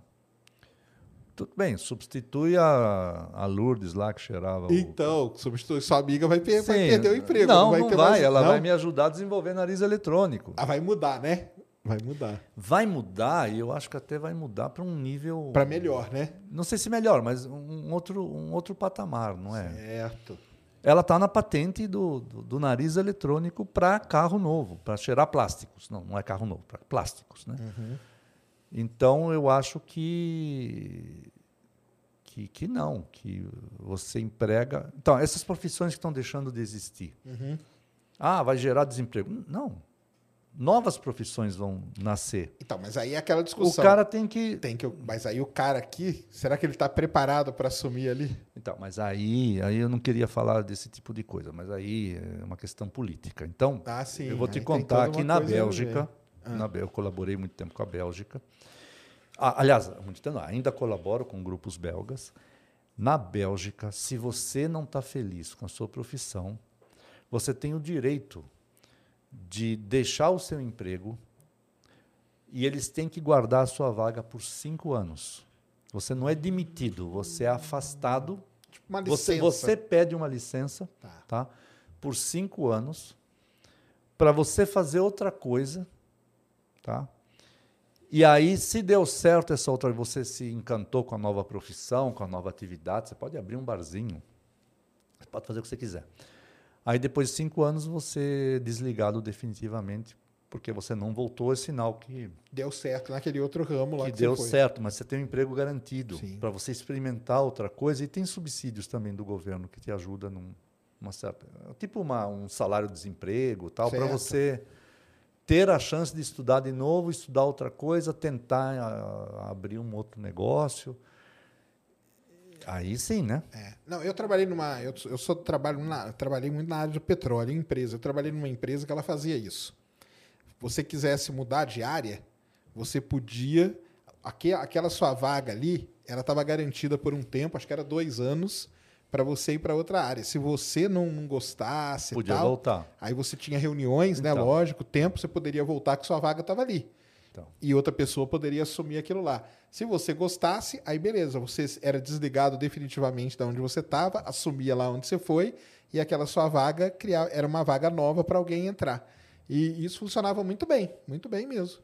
É. Então o pessoal ia Então, isso é importante. Eu, eu, acho, eu acho fantástico isso. Você, você tem que dar oportunidade para as pessoas que não estão felizes no, no, no, trabalho. Que é aquilo que a gente falou no começo, né? Nem sempre o que você escolhe, né? É, é o que vai ser é. a sua vida para sempre aqui. É muito difícil, é, né? Eu, eu, eu, por exemplo, porque pensa um pouco, o, o, dia tem 24 horas, não é? Oito horas você trabalha, é o normal, oito horas por dia. Né? É um terço da sua vida, não é?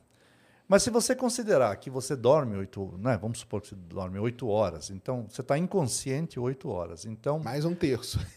esse terço você está inconsciente. Então o que sobrou que você está consciente? 16 horas, metade é o trabalho.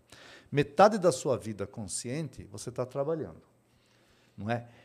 Agora você imagina que você está fazendo o que Uma você odeia. Você e não é por uma semana, não é por um mês, né? Então, esse negócio, ah, chegou sexta-feira, sextou, que maravilha. Ih, segunda-feira. Tem coisa errada. Porque, eu não sei, eu não sinto isso.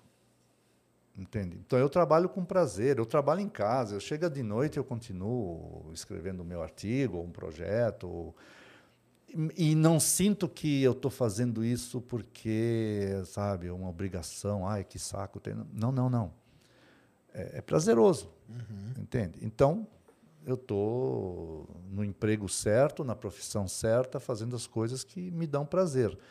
E a vida se torna mais se torna melhor porque né, agora eu vejo gente que sofre muito com o trabalho. O trabalho é uma coisa a é tortura, um estresse, né? uma tortura, uma tortura, uma tortura a vida toda. É. Meu, você está na profissão errada, tenta mudar. Agora, para tentar mudar, você tem que ter apoio. Sim. Não é? Você não pode falar, não, vou largar tudo e vou ficar mais cinco anos estudando. E, bom, mas quem vai te pagar a faculdade? Quem vai pagar a sua comida? Boleto, né? Que vai continuar chegando. Não né? é, você tem filho, você tem família. Você não, aí então você vive infeliz com o trabalho. É. É, você é. aceita aquela, aquela infelicidade. É, eu não sei que porcentagem, eu não, não sei, mas deve ter estudos disso, né, sociólogos. É. Qual a porcentagem da população que trabalha infeliz? Deve ser grande, viu? É, deve ser um valor significativo. E é, e é, é uma pena, né? É uma pena. É uma tá pena. E, e, se você pensar que, que uma pessoa feliz vai produzir provavelmente um trabalho de mais qualidade do que uma pessoa infeliz, então não é só a pessoa que está perdendo, mas todos nós estamos perdendo. Exatamente. Não é? Com certeza. A sociedade toda está perdendo. Então, isso é uma coisa que deveria se se estudar, investir e tentar. É, e mesmo porque vai ter essa mudança, né? Vai ter essa mudança assim de, de então. trabalho, né? Igual a gente está falando, né? Vai ter coisa daqui 5, 10 anos que a gente nem sabe o tipo de trabalho que vai ter. É. Só que as pessoas são as mesmas que estão aqui hoje, né? É. Então, como que você vai fazer essa pessoa fazer essa transição? Isso que é o. Não, só tem que investir nela. Vai ter que investir. É um investimento. É um Eu, desafio não aí. tenha dúvidas, né? Agora. Entendi tem países que sacaram isso, né? E estão fazendo.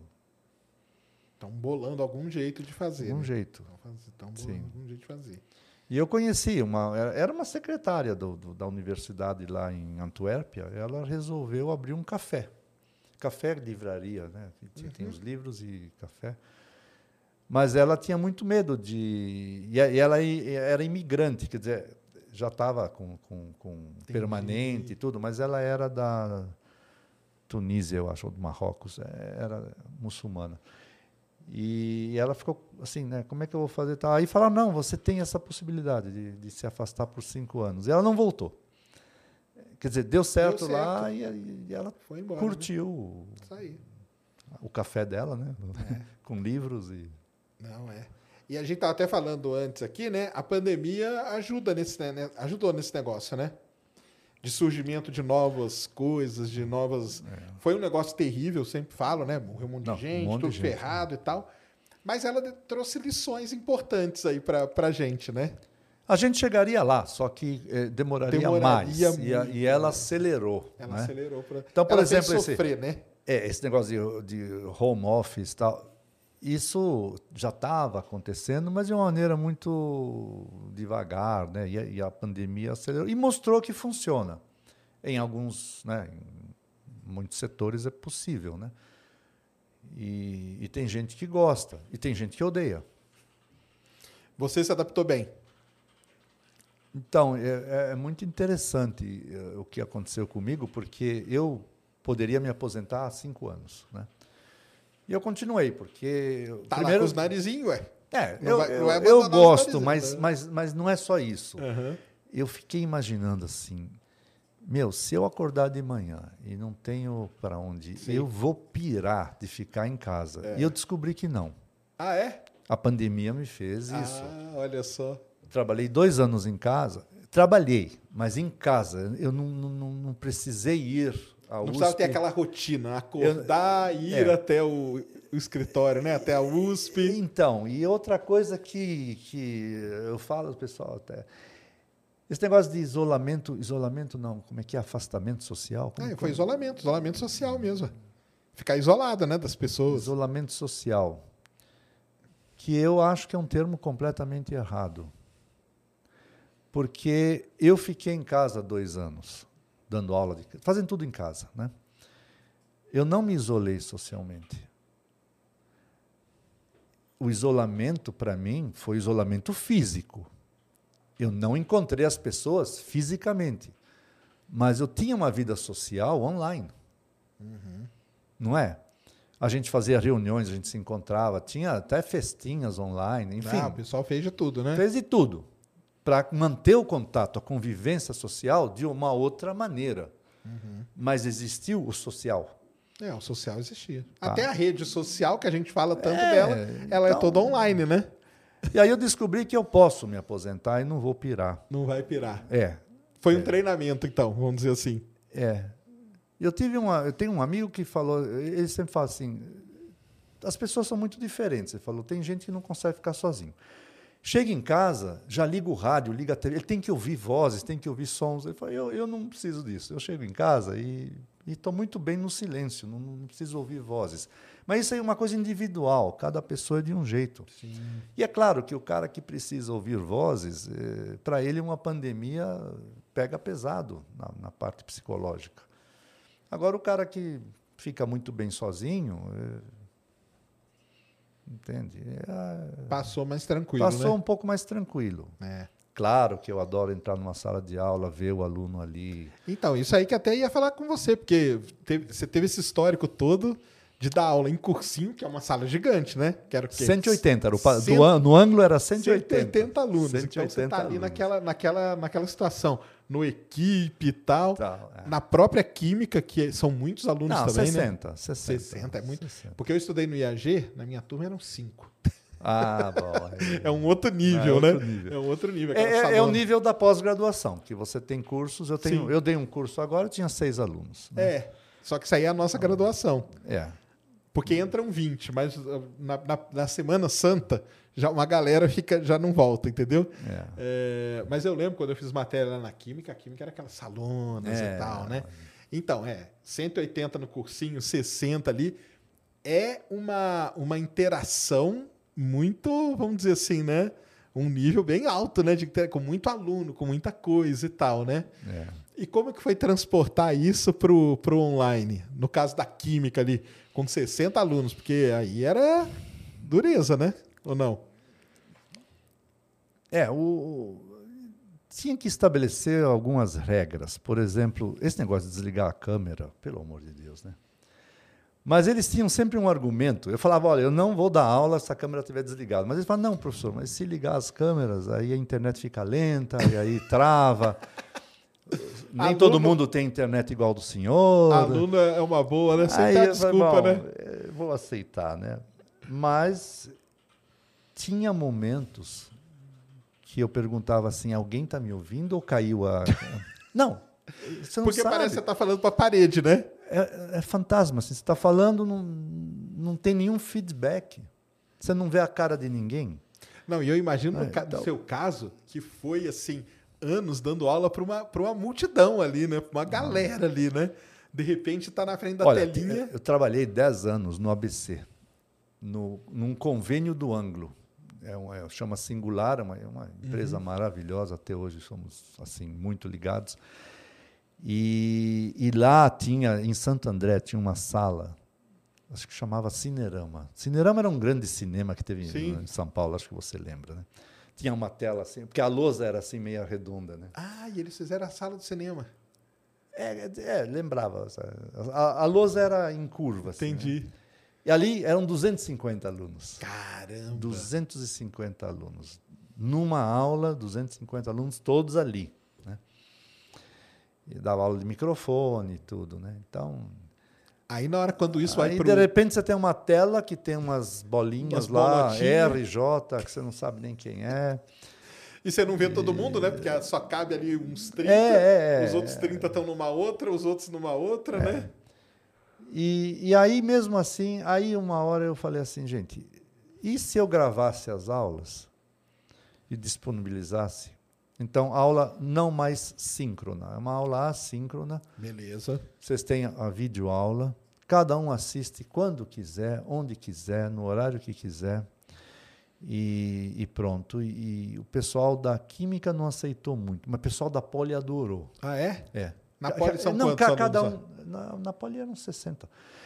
E na farmácia 80 e na Química 60. Então, eles adoraram. E aí eu gravei essas aulas e disponibilizava. E, eu não sei quando que eles. Não sei. E aí tinha não um sabe quando eles viram. É, mas sei, fizeram a prova, né? Cada um, sim, fizeram a prova, passaram. passaram então. É, a prova, o pessoal inventou mil maneiras de fazer a prova que é anticola. Eu falei, olha, eu não vou. Não vou me preocupar com isso não. nessa altura do campeonato, não, né? É problema do aluno. Se quiser colar, colou. não, a gente tem outros problemas, não é? E, e, pronto. E tinha gente que tirava nota baixa, quer dizer, então, sim, percebia que algumas provas eram iguais, mas é, faz parte. Então, é, eu não, não, sou policial, não vou ficar policiando aluno. Então, é isso. E, e aí, e aí nem, nem se encontrava mais. Então, eu gravava as aulas, disponibilizava e pronto. Mas isso aí foi uma decisão sua, não foi um negócio. Não, não, não, não, dele, quer dizer, eu propus, eles ah, tá. acharam tá. ótimo. Não, então, mas sua sim, eu falo individual ali dentro do. do... É, é, a gente pode escolher, né? Como que a gente quer. A química falou: não, a gente prefere presencial. Falei: então vocês têm que comparecer. Não é? Eu tenho uma classe 60, tem oito alunos assistindo online, e o resto, que é a gravação. Ah, então, gravação para todo mundo, e eu gravo a hora que eu quiser, e vocês assistem a hora que e é uma tá maravilha. Bem, né? E, e aproveito assim, o tempo né? para escrever artigos, projetos, enfim, eu aproveito melhor o tempo. Agora, a pandemia, sim, foi muito ruim do ponto de vista médico e de saúde, de mortes, mas ela trouxe umas coisas incríveis. Então, assim, os alunos que eu mando, por exemplo, para o exterior, eu mando por quatro meses. Por quê? Porque a Poli tem o curso quadrimestral. Quatro certo. meses de estágio, quatro meses de curso. Né? Tá. Uhum. Então, eles vão quatro meses, por exemplo, eles vão setembro, outubro, novembro, dezembro. Tá? Janeiro já estão aqui. Só que as aulas em janeiro eram online. Não, não tinha que estar aqui, podia estar em qualquer lugar do mundo assistindo. E muitas delas eram videoaulas assíncronas. Então não precisava Cara, assista a hora que quiser. Uhum. O que aconteceu? O pessoal não voltava. E fazia estágio. Teve, teve gente que ficou um ano fazendo estágio no exterior. Porque aí lá conseguia emendar, é isso? É. Ah, que legal. Eu, tive, é eu, tive, né? eu tive uma aluna da farmácia sensacional. Ela foi para Portugal, mandei para Portugal. E ela se apaixonou pelo Portugal, ela adorou Lisboa. O que, que ela é fez? É difícil, quando né? terminou, é, não, quando terminou o, o quadrimestre, o, na verdade, ela é da farmácia, ela foi três meses, dezembro, janeiro, fevereiro. Quando chegou em março, ela falou, professor, eu quero ficar, porque o laboratório tem, eu vou acabar publicando mais, eu quero ficar. Falei, bom, como é que você vai fazer? Ela falou, muito fácil. Ela conseguiu transferência da farmácia diurno para a farmácia noturno, aqui na USP. Cara, tudo lá. Tudo lá, mas alegando o porquê e transferiram. Beleza. Que diferença faz? É online, cara.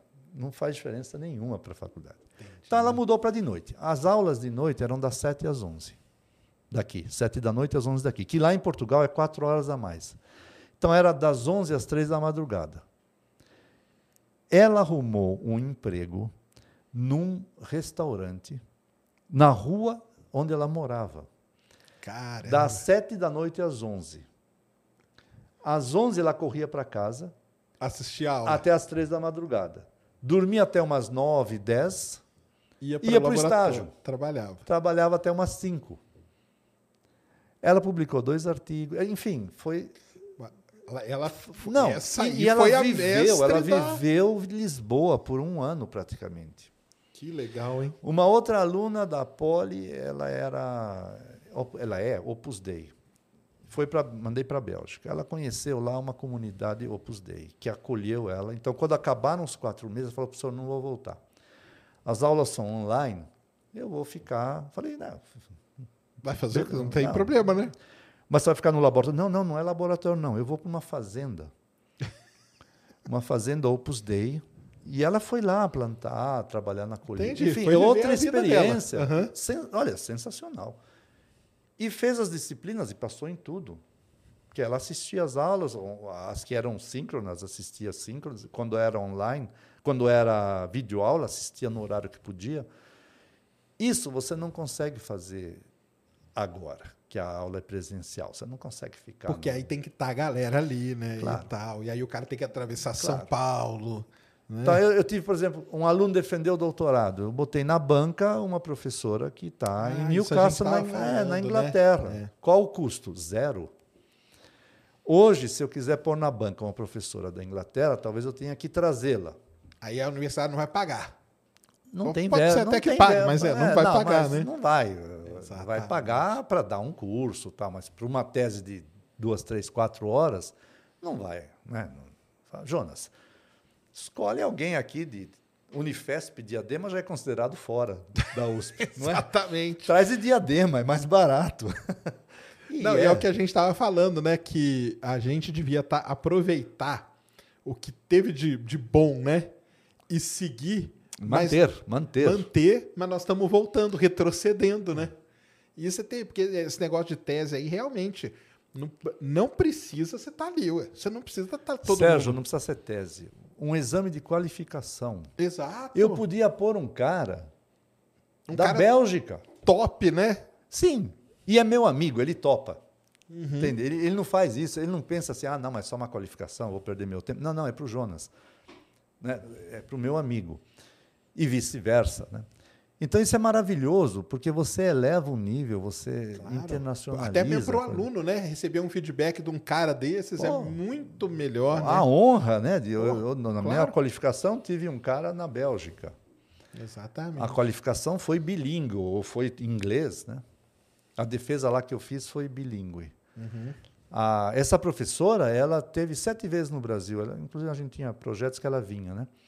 E ela adora o Brasil. Então, ela estudou português. Então ela falou: você pode me responder em português que eu entendo. Eu só não vou arriscar né, fazer a pergunta em português. Então ela fazia a pergunta em inglês e ele respondia em português. Certo. A tese ele não precisou traduzir, ela leu em português.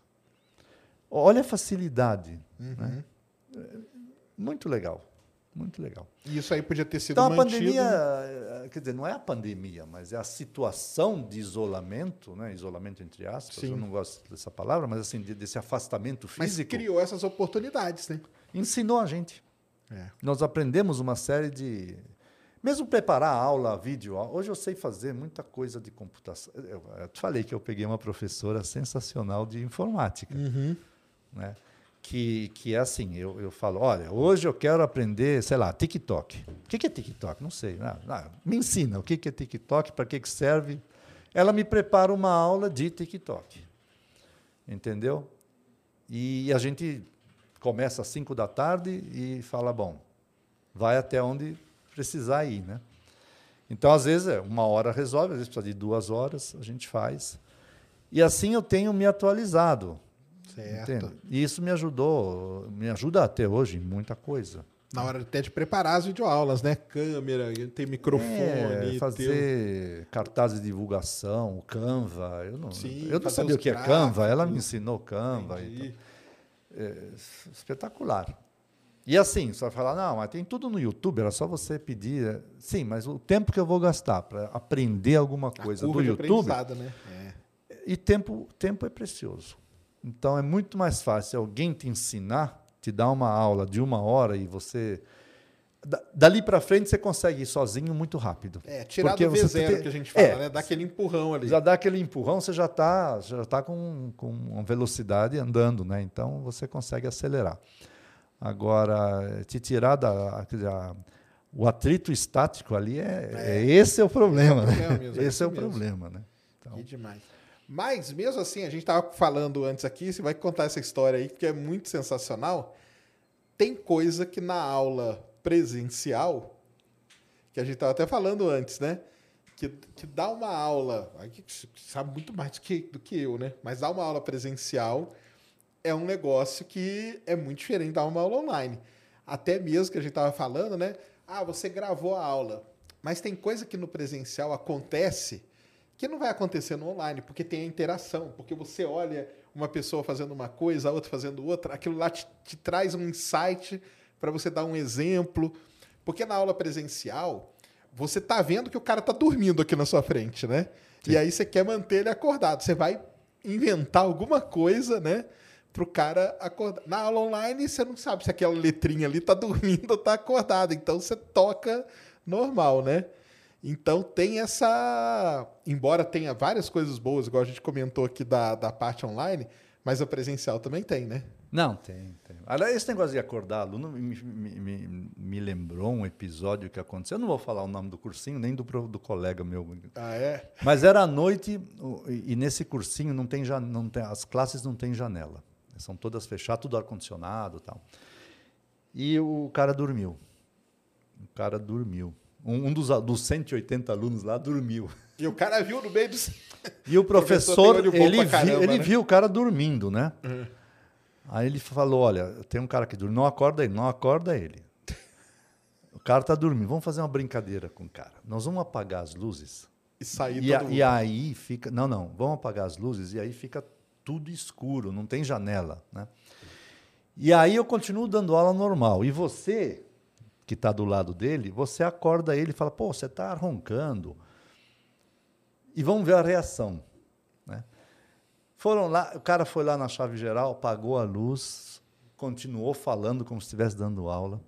E o colega do lado acordou o menino. Falou, pô, você está roncando, acorda. E o cara abriu o olho.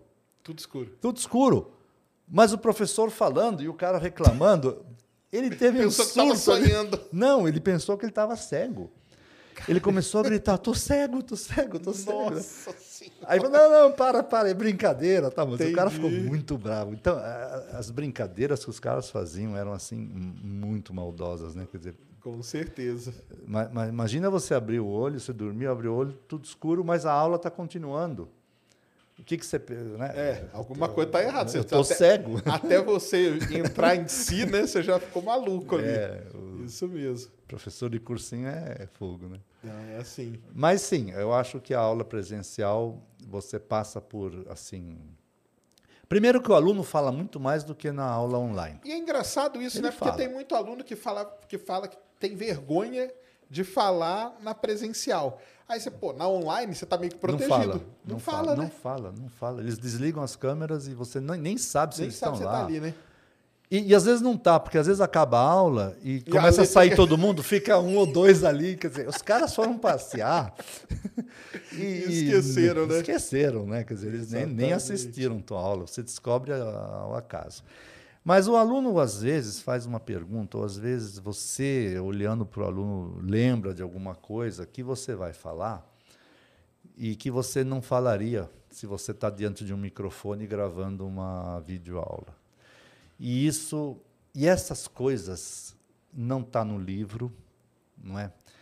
Eh, Não está na apostila, não está no livro, não está em Tem um lugar professor de didática que vai te ensinar isso jamais, isso, né? É, isso aconteceu. É a vivência do professor, com aquele momento ele juntou as coisas, veio a ideia e ele falou. Né? E às vezes essas coisas são muito importantes. Às vezes são mais importantes que a aula toda. Então, é, isso acontece no presencial, acontece muito no laboratório, quando a aula é prática. É, coisas assim, sabe? Você tem uma garra lá que vai prender um balãozinho, né? E a garra tem uma borboleta que, você- que é um parafuso que você vai apertando para ela né, Segurar. segurar. Aí você vê que está montado. Isso eu sempre faço com o aluno. Está montado do lado que você tem que usar a mão esquerda. Por quê? Tem 50% de chance. Ou você monta Claro. assim ou você monta assim. Não, né? São 50%. Não tem outro jeito. Quando está do lado esquerdo, eu sempre chego e falo assim: quem é canhoto aqui da dupla? São, são duplas, né? Fala, quem, quem é o canhoto aqui? E às vezes não tem canhoto. Ah, não, ninguém. Por quê? Falei, por que, que você monta com. Eu não sei, eu me sinto mais confortável usar a mão direita para fazer força e para coisas de precisão. Aí eles, puxa, é mesmo. Falei, então, 50% de chance. Tá tudo bem. Numa classe de 60 alunos, você vai detectar 30 errados ali, né? Quer dizer, e é uma coisa que online você não- nunca vai. Você não vai falar, olha, montem, mas de- lembrem que vocês são destros e não canhotos. Não. Tem que acontecer a situação, você vê e vem a ideia vem, de, de- de brincar com eles e falar. E, né? Então, e assim, só para dar um exemplo do- de, de- de quanto que pode ser importante, Isso. né? um, um detalhe assim, muito detalhe assim. Então, numa aula que eu dei 20 anos atrás, não lembro quantos anos, para a Poli, e era uma aula de química orgânica, eu estava falando de polimerização.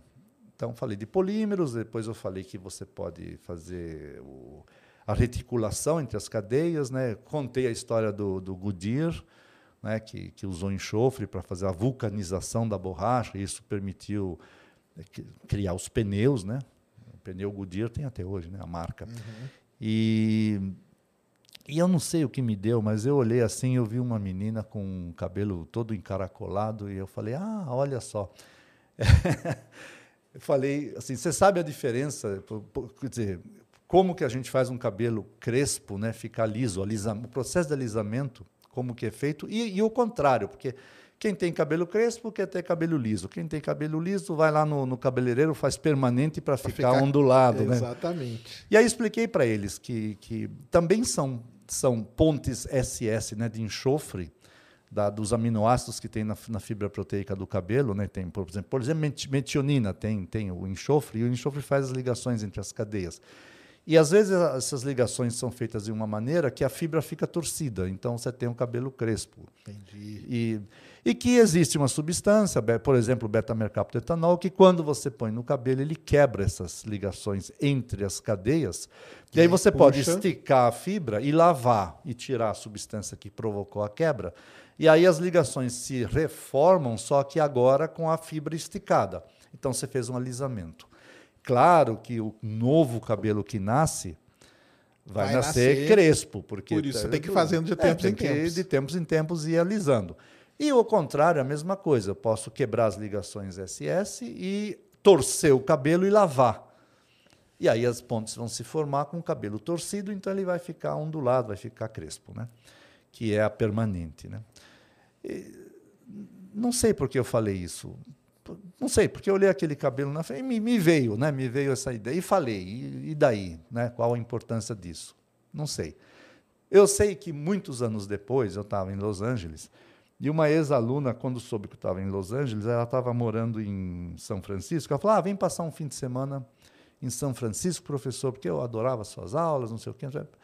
Bom, peguei minha família e fui para São Francisco, né? E, e ficamos lá uma, um fim de semana. E aí, num jantar que ela ofereceu, ela falou: oh, eu trabalho na L'Oréal e, e você não vai acreditar que eu consegui o um emprego aqui na L'Oréal por tua causa.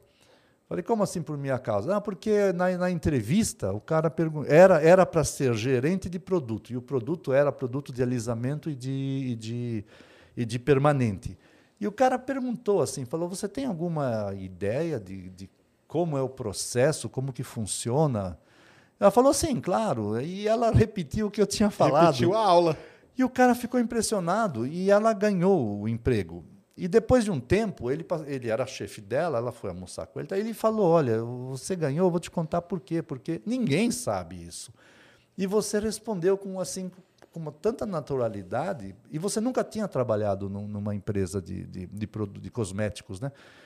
E ela falou, é, mas foi um professor que numa aula de polímeros, de química orgânica, falou isso. Sei lá porque ele falou, mas ele falou. Falou e, e deu no que deu, né? Olha só, né? E aí eu falei, poxa vida, nossa, às vezes a gente fala uma coisa que garantia um emprego nos Estados Unidos, na L'Oréal, quer dizer, é imprevisível, mas eu jamais falaria isso numa... Numa aula online, né? Numa aula online gravada. Não, Exatamente. Não, não, não diria. Então... E assim, eu comecei a notar que nas aulas a gente fala muita coisa que não está no, no não programa. Está no script, né? Não está no dizer. script, não está é. no livro, não está. Quer dizer, existe livro que fala, sim, um livro de cosmética, sei lá. Mas é, a gente tem um conhecimento, né? são muitos anos, né? então a gente tem um conhecimento que, que a gente nem dá bola, mas a gente tem. E às vezes, en passant, assim, a gente acaba falando coisas que são muito importantes. Claro. Não é? E isso é mais comum na aula presencial. E, ah, com certeza. Com certeza. Então, assim, eu, e de laboratório, então, esquece, não existe aula online de laboratório, esquece esses óculos de realidade virtual. o pessoal fala, não, mas é a mesma coisa. É, você... então, e... é a mesma coisa, mas não, não sei, eu ainda prefiro. Tá ali, né? Tá Quebrando ali, uns vidros ali. E aí, tá... de repente, sei lá, é uma quinta-feira e tem uma feira fantástica lá. Uma feira fantástica. Não, a feira já está muito ruim porque os supermercados acabaram com as feiras. Mas tem um, um pastel muito bom nessa feira aqui na entrada da, da USP, uhum. né? De quinta-feira, e a gente, eu dou aula para farmácia de quinta-feira, mas era muito comum a gente pegar um, falar, ah, vamos comer pastel na feira, e vai com os alunos. Já, tenho fotos lá com 15, 16 alunos sentados ali nas cadeirinhas no, no, no meio da feira comendo pastel e esse convívio você Sim. não tem, você, e é muito importante. É muito importante. A minha aconteceu outro dia. Eu estacionei o carro no, estacionamento lá e ia atravessar a rua, vieram dois, dois meninos. Ô, professor, como vai e tal? Eu olhei assim. Ah, não, é claro, você não conhece a gente, mas você foi nosso professor de Química Orgânica agora, um ano, semestre Durante passado. A pandemia. É. Claro que online eles me veem, mas eu só vejo a letrinha, né? Então eu não conheço, eu não sei mais quem é meu aluno. Eu encontro na rua, eu não vou cumprimentar, porque eu não sei quem é. Entende? E isso é terrível, né? É, isso, isso aí é. Isso né? é, isso. Isso, é, isso é triste. Mas e é a, o que a gente falou, né? e agora está que... voltando, né? Agora Sim. Já... Não, mas é o que a gente falou, né? A gente tem que manter o que é bom de cada um dos, do, dos dois lados, dos né? Dos dois lados. e aí evoluímos. E aí, e aí sim, evoluímos. Aí aprendemos alguma coisa e levamos para frente, né? Sem dúvida. Agora não, agora ah, acabou, volta tudo como era antes. Tem coisa que é bom ficar, ué, não precisa voltar Por também. isso que se fala numa nova realidade. Né? Sim. É uma nova realidade e é diferente da anterior, coisas mudaram e, e vamos aproveitar o que mudou para melhor. Né? Mas acho que o pessoal está forçando tentar ficar igual era antes, né? E, e não ver esse lado. Então, né? eu não sei por que estão fazendo isso. Né? É, eu também não. Eu acho sei, que, tem, é... que tem coisa que ficou que a gente pode levar para frente. Não tem é, problema. A gente tem uma certa resistência à mudança, né? É. é uma inércia cerebral, né? Não, e também o mundo é assim, não é ou é isso ou é aquilo, né? Tem um meio termo que é bom, é que tem a parte boa de, do presencial, tem a parte boa do online, e essas coisas podem existir junto e ser todo mundo muito melhor, né? Então, é melhor, é muito melhor, você falou certo. Eu acho que então, vamos manter o que foi bom e, é. e teve algumas coisas boas que a gente aprendeu. A gente aprendeu muito. Não, aprendemos, né? Aprendeu. O ser humano tem essa capacidade, né? Eu, pelo menos, assim, em termos de, de, de computação, de aula, de aprendi muita coisa. E os narizinhos do senhor? Eu falo narizinho de, de, de jeito carinhoso, tá? Como que é esse cara na pandemia lá? Quietinho lá?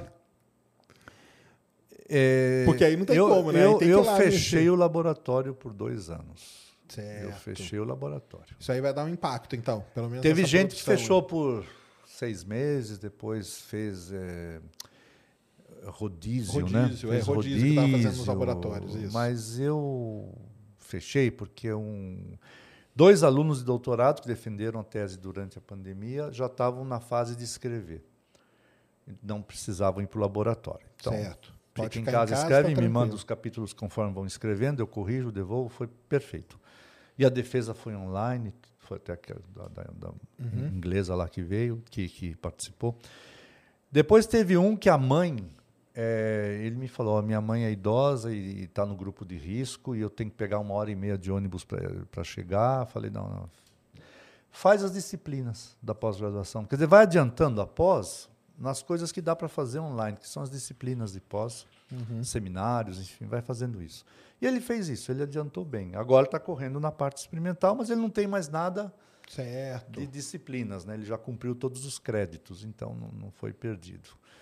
Tem uma mestranda profissional que, que também é, vai começar agora a parte experimental. Então eu falei, não, fecha o laboratório, que é mais seguro, eu também não quero me expor. Uhum. E, e pronto. E tinha tanta coisa para escrever, né? artigos de, de, resultados que não. Ah, tá. Porque, porque o dia a dia é, da produção ele não deixava, né? Então a gente fazia isso, escrevia os papers tal, e se você olhar a minha produção, ela, ela não caiu Entendi. nesses dois anos, quer dizer, porque tinha muita coisa para publicar. Então foi tranquilo. Ah, Agora estamos então voltando. Bem. É. Tá voltando. Tá voltando. Não, legal. Tá voltando. A pandemia não pode voltar, né? É, não pode não. Mas eu acho que com a vacina, essas vacinas todas. É, do jeito que está indo aí, né? eu tenho uma professora boa, né? de russo que já tomou a sétima dose. Sétima? Eu, então, eu falei exatamente, sétima?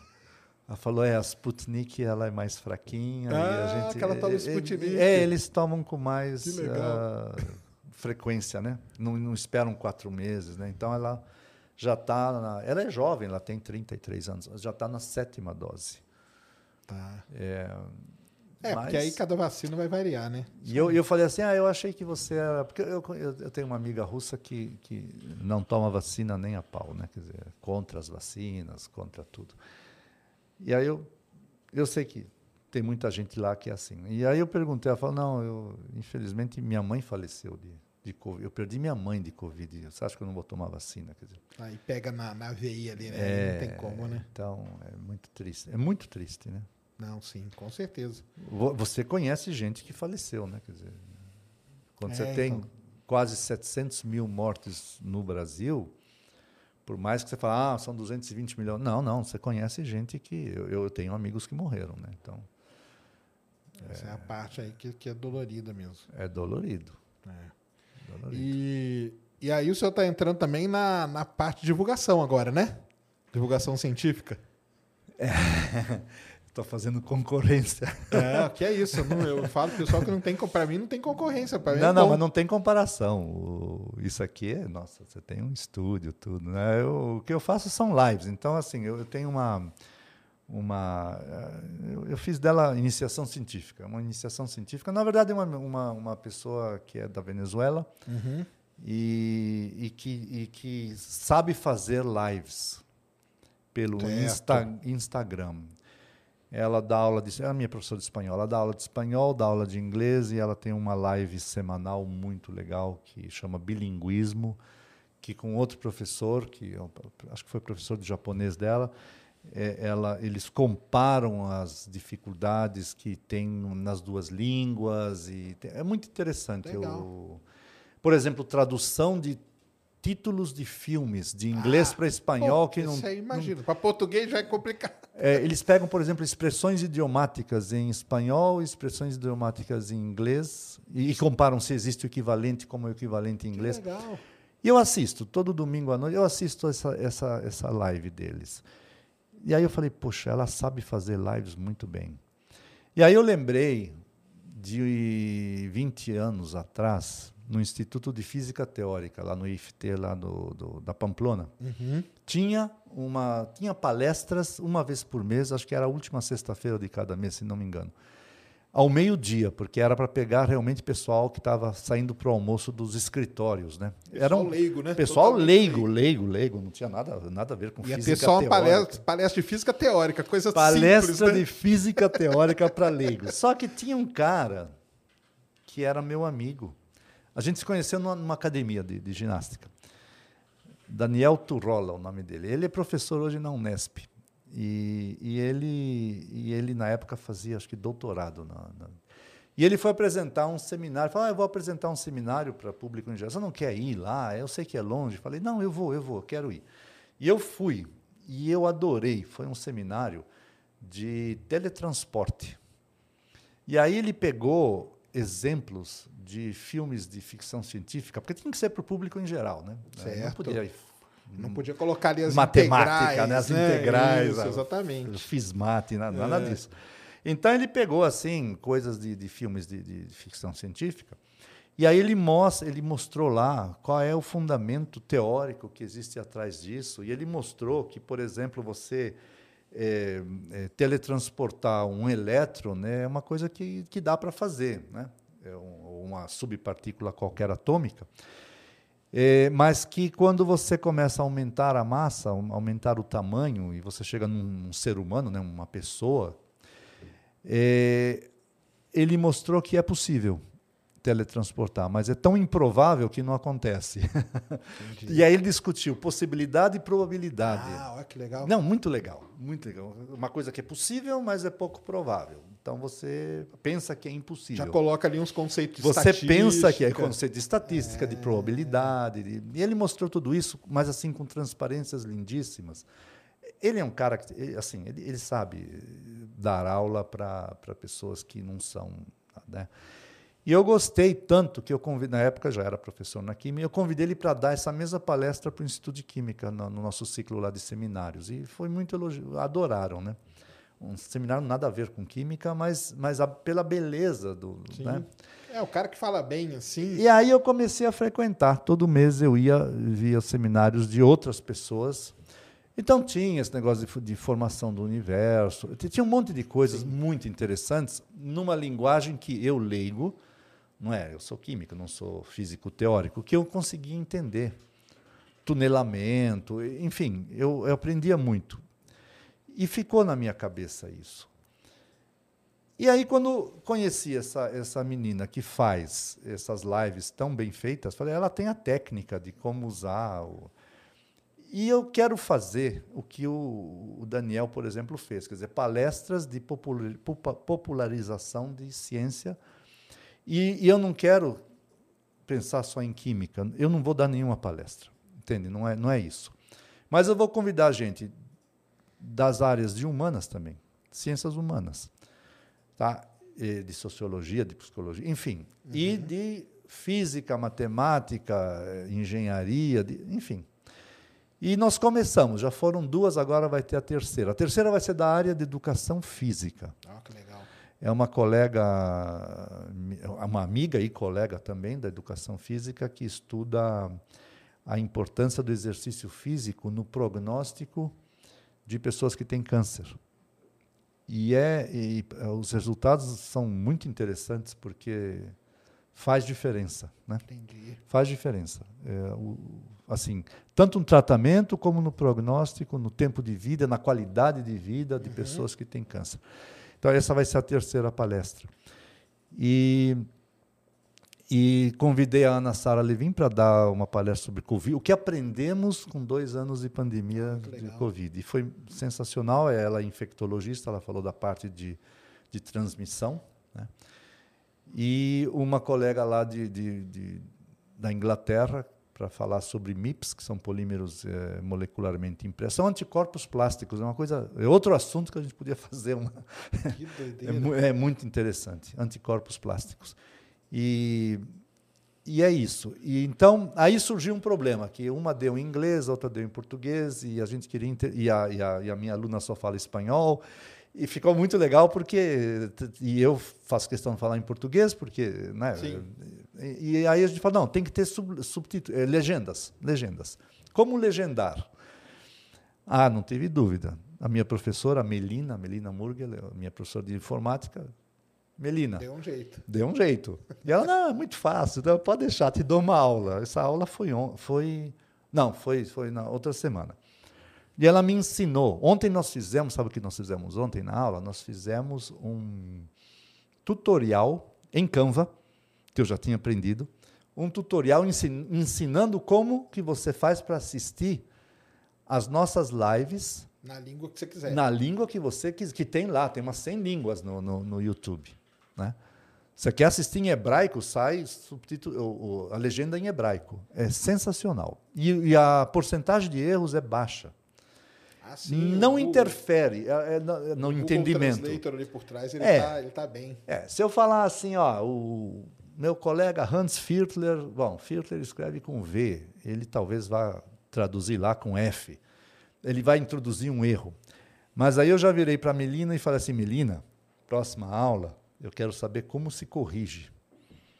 Porque tem jeito de tem, você corrigir na língua do cara que está falando, porque aí a tradução, a tradução já sai, sai igual. Sai igual né?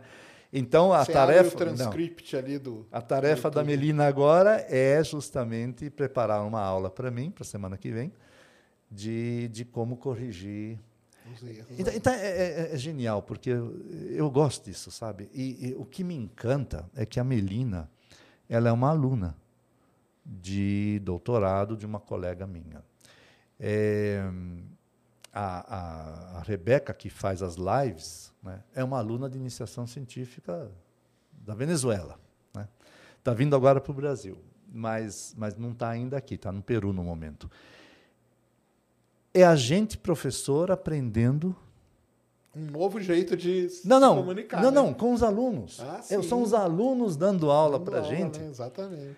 Então, assim, na sala de aula, nós damos aula para os alunos. E fora da sala, eu tenho alunos dando aula para mim. Entendeu? Então, essa troca é, é, é genial. É genial. É genial. É. Você vai dizer, mas você tem o que aprender de aluno? Pô, muita coisa eu tenho que aprender de aluno. Eles sabem um monte de coisas que eu não sei. E eu faço questão de, de, de aprender, porque é, me ajuda muito na minha vida profissional mesmo. Então, Mas não é todo professor que pensa assim, né? A gente sabe. Não sei, né? não sei. Eu penso, eu é, penso e contrato que... e pago é, e. Não, eu também penso assim. Eu, eu penso assim. com os alunos. E... Eu acho. Aliás, eu prefiro que eles me ensinem até, porque aí parece que a gente, como professor, fez um trabalho certo, né? Pô, é. formei aquele cara ali como um ser humano bom, que ele hoje ele está me ensinando um monte de é. coisa. Olha que legal, né? Mas isso eu faço há muitos anos. Te, teve um programa lá que eu precisei fazer desenhos. Era do pacote do. Ah, eu não, não vou lembrar. E tinha um aluno, um aluno meu da Química, que era muito bom nisso. E eu pergunto: alguém sabe usar tal programa? Pode me ensinar? E ele me deu aula particular por uns dois meses assim e me ensinou a usar o, na época que eu precisei e resolveu o meu problema. Então, é, é isso. Eu acho que é muito legal essa troca. É. E eles se sentem também bem. Né? Claro. Eu sinto que eles gostam de. É, ah, não, para o aluno isso essa, é essa minha professora da Venezuela, a Rebeca, ela, ela vibra com as lives. E assim, quando a live é em português, então ela introduz em espanhol, que ela não fala português. Mas quando foi a live da inglesa, lá da, da, da Inglaterra, ela falou inglês, porque ela dá aula de inglês, inclusive. Né? Então, é, ela vai se adaptando. E o que é mais interessante é, é que nós combinamos de fazer as lives, é seria nossas nossas lives, né? A gente convidaria alguém para falar. Mas ela vestiu a camisa de um jeito que a live é dela e eu sou um convidado. Entendi. E eu, eu não ligo, acho fantástico, porque só, só de ver essa, essa emoção dela de, de, de, de falar: não, hoje nós vamos ter uma live, dois convidados muito especiais, o professor Jonas e a professora Ana Sara. A live é dela. Entendi. Né? Ela, ela incorporou, ela é dela. Né? Não, isso aí é demais e, mesmo. Isso é demais, isso é demais, entende? Então eu, eu, eu fico quieto e, e, tiro o chapéu e agradeço e acho fantástico, né? Ah, sim. Não, e é sensacional, né? Tá nesse a divulgação é muito importante, né? É. E a gente faz assim, a gente faz uma coisa curta, 20 minutos de exposição, 10 minutos de perguntas e depois disponibiliza no YouTube o, o conjunto, né? Certo. Então, quem quiser não pôde ver, quer ver depois, e aí no YouTube ele coloca as legendas. Aí no YouTube tem, é, tem as legendas. É, né? ao vivo não, não tem legenda. É. Ainda não consegui. Eu preciso falar com a Melina. É. Pode ser um, um, próximo desafio, né? Exatamente. É, mas eu não sei se isso vai rolar. Eu acho que é difícil, né? Não, não, não, não, Tem que ser simultâneo, né? É, mas o close caption ali do, do YouTube. Talvez faça isso. Funciona né? bem. É. Funciona muito bem. Eu pois é. assisto muita coisa em inglês que às vezes é um cara que está falando muito enrolado, aí eu ligo o close caption ali, ele vai mostrando direitinho, fala, opa, beleza, dá para entender. É, dá para entender. Tem, é. tem erros, mas você consegue você entender. Consegue pegar a ideia, entender bem. Então, eu acho. Olha, quem podia imaginar isso 20 anos atrás, né? Exatamente, né? É, e a gente tem que aproveitar essa tecnologia toda para coisas uh, boas, né? Ah, sim. Eu, eu penso assim. Não, isso aí é demais, né? É demais mesmo. O pessoal lá na Química fala alguma coisa que você está entrando nessa divulgação aí? Nessa área? Ninguém falou nada. Não? Não, não, não, sim. Quer dizer, eu tenho, por exemplo, a orientadora da, da Melina, a Liliana, porque assim, antes de fazer, eu falei, não, eu, eu, porque assim, eu gosto das minhas ideias. Eu seria louco se eu não gostasse, né? Sim. Você tem uma ideia e fala, não gostei da minha ideia, bom, você está tá, com problemas. Coisa, é, alguma coisa, algum então, quando, quando, eu tenho uma ideia, eu não sossego enquanto eu não faço. Realiza. Né? Realiza. Mesmo que dê errado depois, né? É, mas eu, antes de realizar, eu quero saber se minha ideia é boa. E eu não sou parâmetro, eu não, sou para, não, não posso ser referencial de mim mesmo, porque claro que eu vou achar a maravilhosa ideia. Então eu pego e mostro para algumas pessoas mais próximas, falo, o que, que você acha disso, né? E o feedback foi muito positivo. Falou, nossa, isso é fantástico. Nossa, Não, faça, fa E aí eu fiz. Entende? Aí eu levei para frente e os dois primeiros foram muito bons, né? Pouca gente assistiu, lógico, porque eu também não sei divulgar isso. Eu ponho no, no meu Facebook, eu ponho no Instagram, eu agora estou começando a usar é, minha filha sempre fala, pai, Facebook já morreu, o negócio é Instagram, mas eu não sei, eu, eu gosto do Facebook então, e acho o Instagram sem graça. Então. Não, não, mas é assim. mas que, é assim, né? Não, mas tem que começar. O importante é. Não, e é legal ter tido esse feedback aí, porque dentro da universidade, às vezes, o pessoal torce um pouco o nariz quando você vai entrar numa coisa de divulgação. Mas, assim. Sérgio, eu escolhi as pessoas certas. Ah, né? sim, eu não ia escolher é, meu verdade, inimigo é para. Mas às vezes vou te falar que nem é inimigo, não, viu? É. Às vezes tem, tem, uns, tem, é, tem muito problema, sabe? A divulgação, ela, ela ficou meio exprimida, né? Vamos dizer assim. Naquilo que a gente estava falando, o cara é pesquisador, é professor e tal. Mas essa parte de divulgar é muito importante, entendeu? Mostrar. Não é. Pra, pro, por isso que eu gosto de trazer pessoas igual você, a Esté, é, o, o, o, Rodrigo Nemen, o Douglas Galante, porque tem muita coisa que está sendo feita no Brasil né? Tipo, nariz eletrônico. Quantas pessoas sabiam disso, que tem toda essa diversidade e tudo mais? E o pessoal tem que ficar sabendo. Só vai ficar sabendo isso com a divulgação. Né? É, é, Porque ninguém dúvida. vai parar para ler lá o periódico da, do, do, do, específico da área de química onde fala isso. Não vai. Então, só que a divulgação ela fica meio exprimida nesse negócio. E, e ela tem que, tem que dar uma deslanchada, porque é muito importante, né? Eu é. acho que é muito importante. E então, que mais pessoas como você, assim, de, de gabar, igual a Esther também, que está entrando, que ela foi, tá indo em podcast, está indo da entrevista. Não, a Esther é, é, Esther é que ela me falou, né? Que ela, que ela viu que ela precisava começar a fazer isso e tal. Mas ela mesmo diz, é difícil, né? Você chegar para um professor lá da, da química, por exemplo, um colega seu lá e falar: pô, cara, você faz um negócio legal aqui. Igual você faz o nariz, com certeza tem um cara do lado ali que faz um negócio maneiro também. E por que, que você não divulga? Vai nos lugares e tal. Mas às vezes a pessoa não, não é do, do, do estilo também da pessoa, né? Tem isso também. Eu né? também acho que tem um problema que é o seguinte: você é avaliado e você.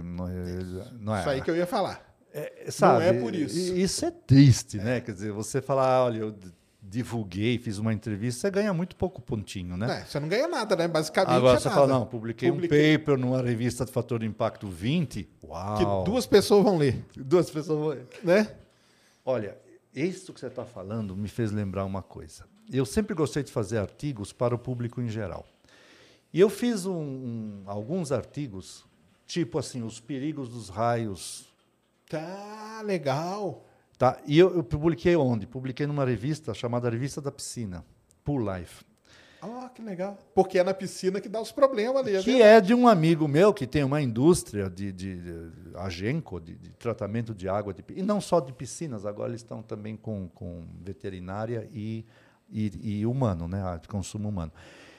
E ele tinha uma ele tem a revista ainda, só agora é online, mas era em papel mesmo. Era uma revista que ia para quem? Para quem tem piscina, né? E, eu publiquei vários artigos lá. A, a vantagem de clorar a água, enfim, o perigo de raios, várias coisas. Pegou a sua área e focou para que tem muito aplicação. Parte né? química, né? tal, muito bem. Quando eu vi a tiragem, quantas revistas você acha cada número? Era, é, são quatro por ano. Tem de verão, inverno, outono, primavera. Ah, é, aqui nos Estados Unidos faz... é, Quanto você acha que é uma ah, tiragem de uma revista? Era, porque agora é online, mas em papel, e é papel bonito. Que? 50 mil, sei lá. Tinha 200 mil. Caramba! 200 mil. Olha o alcance. Aí eu né? falava assim, pô, eu publico numa revista científica, da American Chemical Society, que seja, quantos vão ler meu artigo? Eu publico numa, em português, numa revista de, de, de piscinas, 200 mil pessoas, 200 mil exemplares, vão para 200 mil casas. Cada casa tem três, quatro pessoas. É quase um milhão de pessoas. Tá? E é, é incrível isso. E é incrível. Mas mais incrível, e que às vezes eu tenho até vergonha, mas não vou ter vergonha, eu vou falar. Se você googlar meu nome no Google Acadêmico, você colocar Jonas Gruber no Google Acadêmico, você vai ver lá os meus artigos mais citados. O meu artigo mais citado não é de química. Não? não. É uma vergonha? Não sei. Não é de química, é de odontologia. Oh. E odontologia legal. É, é, forense. Forense. É um artigo sobre identificação de cadáveres por radiologia da arcada dentária. Caramba, entendi. Do ano 2000. E não é um artigo em inglês, é um artigo em português. Publicado na melhor revista de odontologia brasileira, mas em português. Uhum. Na época podia, né? E, então tem toda uma história que eu não vou contar, mas enfim, acabei me envolvendo com isso e fiz um artigo de, divulga de divulgação. Né? É um artigo de revisão. Né? Sim. É o meu artigo mais citado no mundo. Não é Brasil que cita, não. Tem brasileiros que, mas tem, você vai ver lá Alemanha, Inglaterra, Estados Unidos, Japão, citando esse artigo que está em português. Por quê? Porque hoje o Google permite você ah, pegar. É. O cara e... copia tudo ali, Google Translator e manda bala. O cara lê e entende. É, exatamente. Né? E tem as figuras, né? Ele entende. Uhum. Então, de repente, um artigo numa revista de piscinas, um artigo numa revista de odontologia tem mais ibope mais do que um artigo Sim. científico que eu me matei para fazer. E Mas é esse aí que dá o ponto, né? O e aluno trabalhou dois anos é. né, para produzir os dados e então é, é, imprevis... é imprevisível. É. é. imprevisível. É isso que eu quero dizer. Não, é aquilo que a gente falou, né? O sistema que tinha que, que dar uma mudada, né? Tinha que, hoje tinha que dar, né? Não tem como, né? Mas a gente não vê essa mudança, né? Não, não vê, não vê, não vê, né? não vê. Aí você vai patentear, ah, não, tem que patentear, tá, tá bom, vamos patentear. Você deposita uma, um pedido de patente, ele só sai depois de, a patente só é concedida depois de 10 anos. Está obsoleto. Sabe, já foi, já. Então, é desmotivante, não é?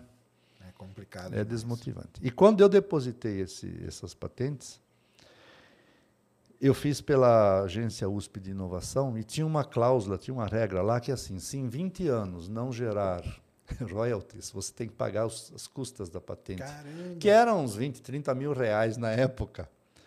Então, para tentar me proteger, a gente, todo mundo que ajudou entrou como tinha 10 co-inventores, porque para poder se um dia tiver dívida, que né? pagar. Né? Cada um paga 2 mil e está tranquilo. Ou né? eu já morri daqui 20 anos, ou, ou 2 mil reais. A gente faz. Mas consegue. isso caiu, isso, isso tiraram, porque Absurdo, ninguém né? mais queria publicar. É, lógico. É? Você está comprando uma dívida, né? Exatamente. Então, por um, um, lado, fala, não, você tem que patentear, tem que proteger o conhecimento, a inovação. E Mas por outro por lado, tá você cria uma dívida. Ali, né? é, é complicado. É. São contradições, né? Que, que eu não sei, a pessoa não percebe, eu não entendo isso. Não, é, o assim, sistema assim, que está todo esquisito mesmo. Está esquisito, né? Então. não, é isso aí. Tem pergunta aí, Mulambo?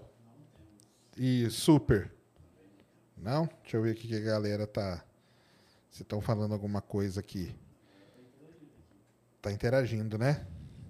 Tá interagindo. Tem 1.200 pessoas vendo a gente agora. 1.200? É, aí, ó. Olha só. Um abraço aí para é todo mundo. É mais do que o, quem lê meu artigo, né? Aí, ó. Todo mundo que tá aí, ó. Um salve aí. E como que faz para encontrar você aí nas redes?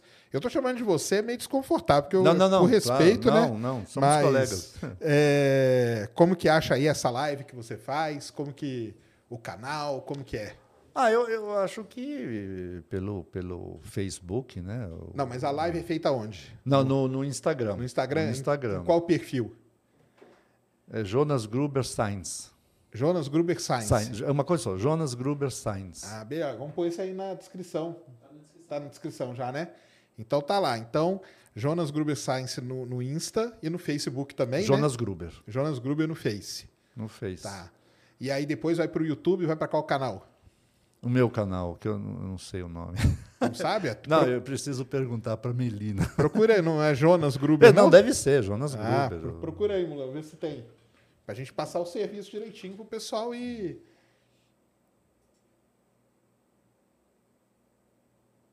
É esse? É, é esse. Esse preto aí, acho que é um, uma live, não foi? Esse segundo. É, não é. é. Isso, isso, isso. Ciência ah. simplificada, isso daí. Ah, então põe o canal dele também na descrição. Então, e essa pessoa aqui é que me, me ajuda a fazer as coisas. Ah. Rebeca Vargas, que é de ah. Venezuela. Legal. Então, galera, ó, vão lá. Mais um canal de divulgação científica, muito legal. Assistam. A, então, a live como que é? Ela é no Instagram todo que dia? Não, é uma vez por mês, não tem, no dia que a pessoa pode, né? Ah, tá. Então siga lá o professor no Insta para ficar sabendo quanto que é a live. E o canal dele no YouTube, porque depois a live vai, é, é postada no YouTube na Isso. íntegra para você acompanhar. Então acompanha aí, que é umas coisas muito. Mas você não vai falar do, do nariz na, na live, não? Do de vocês lá? Um dia tem que falar, né? Um dia tem que falar, mas assim não é minha prioridade. Eu acho que não é. Não, eu não é... fiz uma live para divulgar não, o meu trabalho, né? Então, é, mas, é, mas é um é negócio é legal para divulgar a ciência de uma maneira geral. Sim, né? sim. Não, isso é importante. Temos que seguir nessa divulgação aí. Muito bom o papo, viu? Adorei. Ah, que legal, que bom. Valeu Também demais. gostei. Uma experiência boa, né? Não, é, não. E saber ainda mais que, pô, deu aula no equipe. Caramba, estudei no equipe, ó. Dez anos. anos no equipe. Da aula, dez anos, três anos aluno. Que demais, que demais. Um baita de uma escola. Mandou? Deixa eu ver aqui. Peraí. Demais mesmo isso, viu?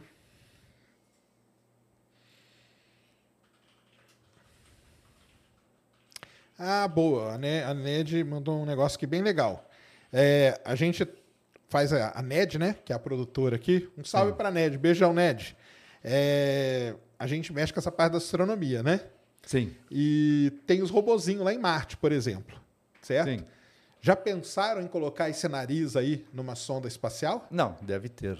Deve ter sensores de gás aos montes ali. Claro, É? claro. Pra sentir o cheiro? Qual o cheiro de Marte, ó? É, é. é Para Isso é sentir legal, hein? a Quem sabe atmosfera de consegue, será lá. que né? consegue detectar vida pelo cheiro, assim? Não sei, não sei. Sentir um cheirinho a- de uma... Porque a grande É coisa uma é vida, essa, né? é uma vida que já se foi há muito tempo, então a- assim as Sim. partes orgânicas já se decompuseram, né? Já não estão mais lá, né? Então, mas Marte tem o problema do metano, que a gente não sabe o que, que é. Pois é. De tempos em tempos tem um pico de emissão de, metano. metano, é. E metano pode ser processo de biológico. decomposição. Exato. Sim, exato. Agora, porque tem, pode ser processo geológico também. Também. Será que um nariz desse aí não ia separar as duas coisas? Consegue separar? O que, que é não, biológico do Não sei, porque metano é metano, tanto faz de onde Tanto vem. faz. Agora, Mas será que ele se não mistura ele... com alguma coisa? Ah, então. Aí, tem ó. que ver se não é uma mistura. Pô, vou lá fazer o doutorado, hein? Pra gente fazer o. E assim, não precisa de muito. Se tiver alguns ppms de outra coisa, aí sim, você já distingue. É, porque com certeza ele sai ali, ele não sai purinho, ele sai misturado com alguma coisa ali de Marte. É. Pô, olha aí, ó. Vou fazer um doutorado lá, pra eu fazer um narizinho, metendo uma sonda para Marte. A pessoa a gente descobre vida? Que o metano é biológico em Marte? Pois é. Ah, ganha um prêmio Nobel aí, hein? Ah, Hã? Pô, fácil, fácil. é isso, né, Ned? Você queria saber? Ela falou assim: ó, pergunta a eles se poderia ser descoberto se colocasse esse nariz num rover e enviar para Marte. Qualquer coisa dessa que emitisse, né? Qualquer tipo de gás, né? Emissões. é, voláteis, né? Voláteis. Para Vênus também, porque Vênus teve o lance da fosfina o ano passado. Fosfina é volátil também É e pode ser volátil. detectada fácil, fácil. Só que ela está relacionada com vida também, né? É. A fosfina com, Sim, sim. com coisas biológicas. E quando descobriu isso, tanto que o pessoal fazia as, as manchetes era vida em Vênus, vida em Vênus. Depois quando descobri que o pessoal tinha dado uma maquiada nos dados, É, entendeu? Tem que tomar cuidado. né? Mas talvez por ser uma se for algo muito sensível para detectar essas partes por bilhão, milhão aí, aí tem que ver que sensibilidade que tá, né? Pode ter muita aplicação, né? Pode. A aplicação é meio que infinita mesmo, né? a gente não pensar. sabe, é, vai, vai aparecendo, né? E a gente descobre em função do que dos, dos que procuram a gente e fala, olha, tô com tal problema, será que não? Aí, ó. E aí, Aí, alguém que estiver ouvindo aí quiser ir lá, ó, fazer essa parte aí de química lá pra gente descobrir vida em Marte, usando o narizinho, tá, tá valendo, ó. Mete na NASA aí, uma, numa sonda deles e manda bala. Vai ser legal pra caramba, viu? Legal demais. Então, per- perguntaram aqui se o nariz ele pode ser usado, porque você tinha falado de cachorro, né? Cachorro é usado em aeroporto para detectar droga. ah, sim, sim. sim. Aí conseguem usar Ah, também, sim. pôr na mala e Sim, tudo, passar naqueles raios-x e tudo. Sim, sim, Ai. com certeza.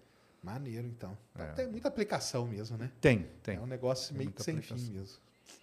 Sensacional, professor. Muito obrigado de novo. Obrigado. Valeu demais por ter aceito. Gostei. Desculpa de novo os cancelamentos aí Não, que a gente teve que fazer. faz parte, né? Faz parte da vida, não teve jeito mesmo. É. Mas que bom que deu certo e a gente marcou esse papo aqui.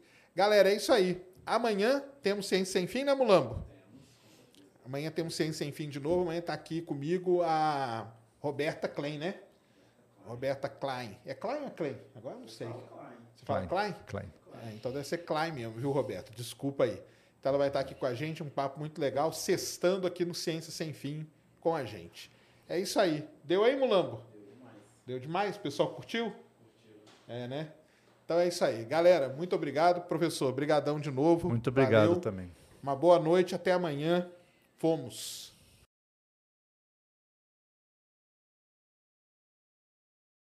Lucky Land Casino asking people what's the weirdest place you've gotten lucky? Lucky? In line at the deli, I guess? Aha, in my dentist's office. More than once, actually. Do I have to say? Yes, you do. In the car before my kids' PTA meeting. Really? Yes. Excuse me, what's the weirdest place you've gotten lucky? I never win and tell. Well, there you have it. You can get lucky anywhere playing at LuckyLandSlots.com. Play for free right now. Are you feeling lucky? No purchase necessary. Void where prohibited by law. 18 plus. Terms and conditions apply. See website for details. Lucky Land Casino asking people what's the weirdest place you've gotten lucky? Lucky? In line at the deli, I guess? Aha, in my dentist's office.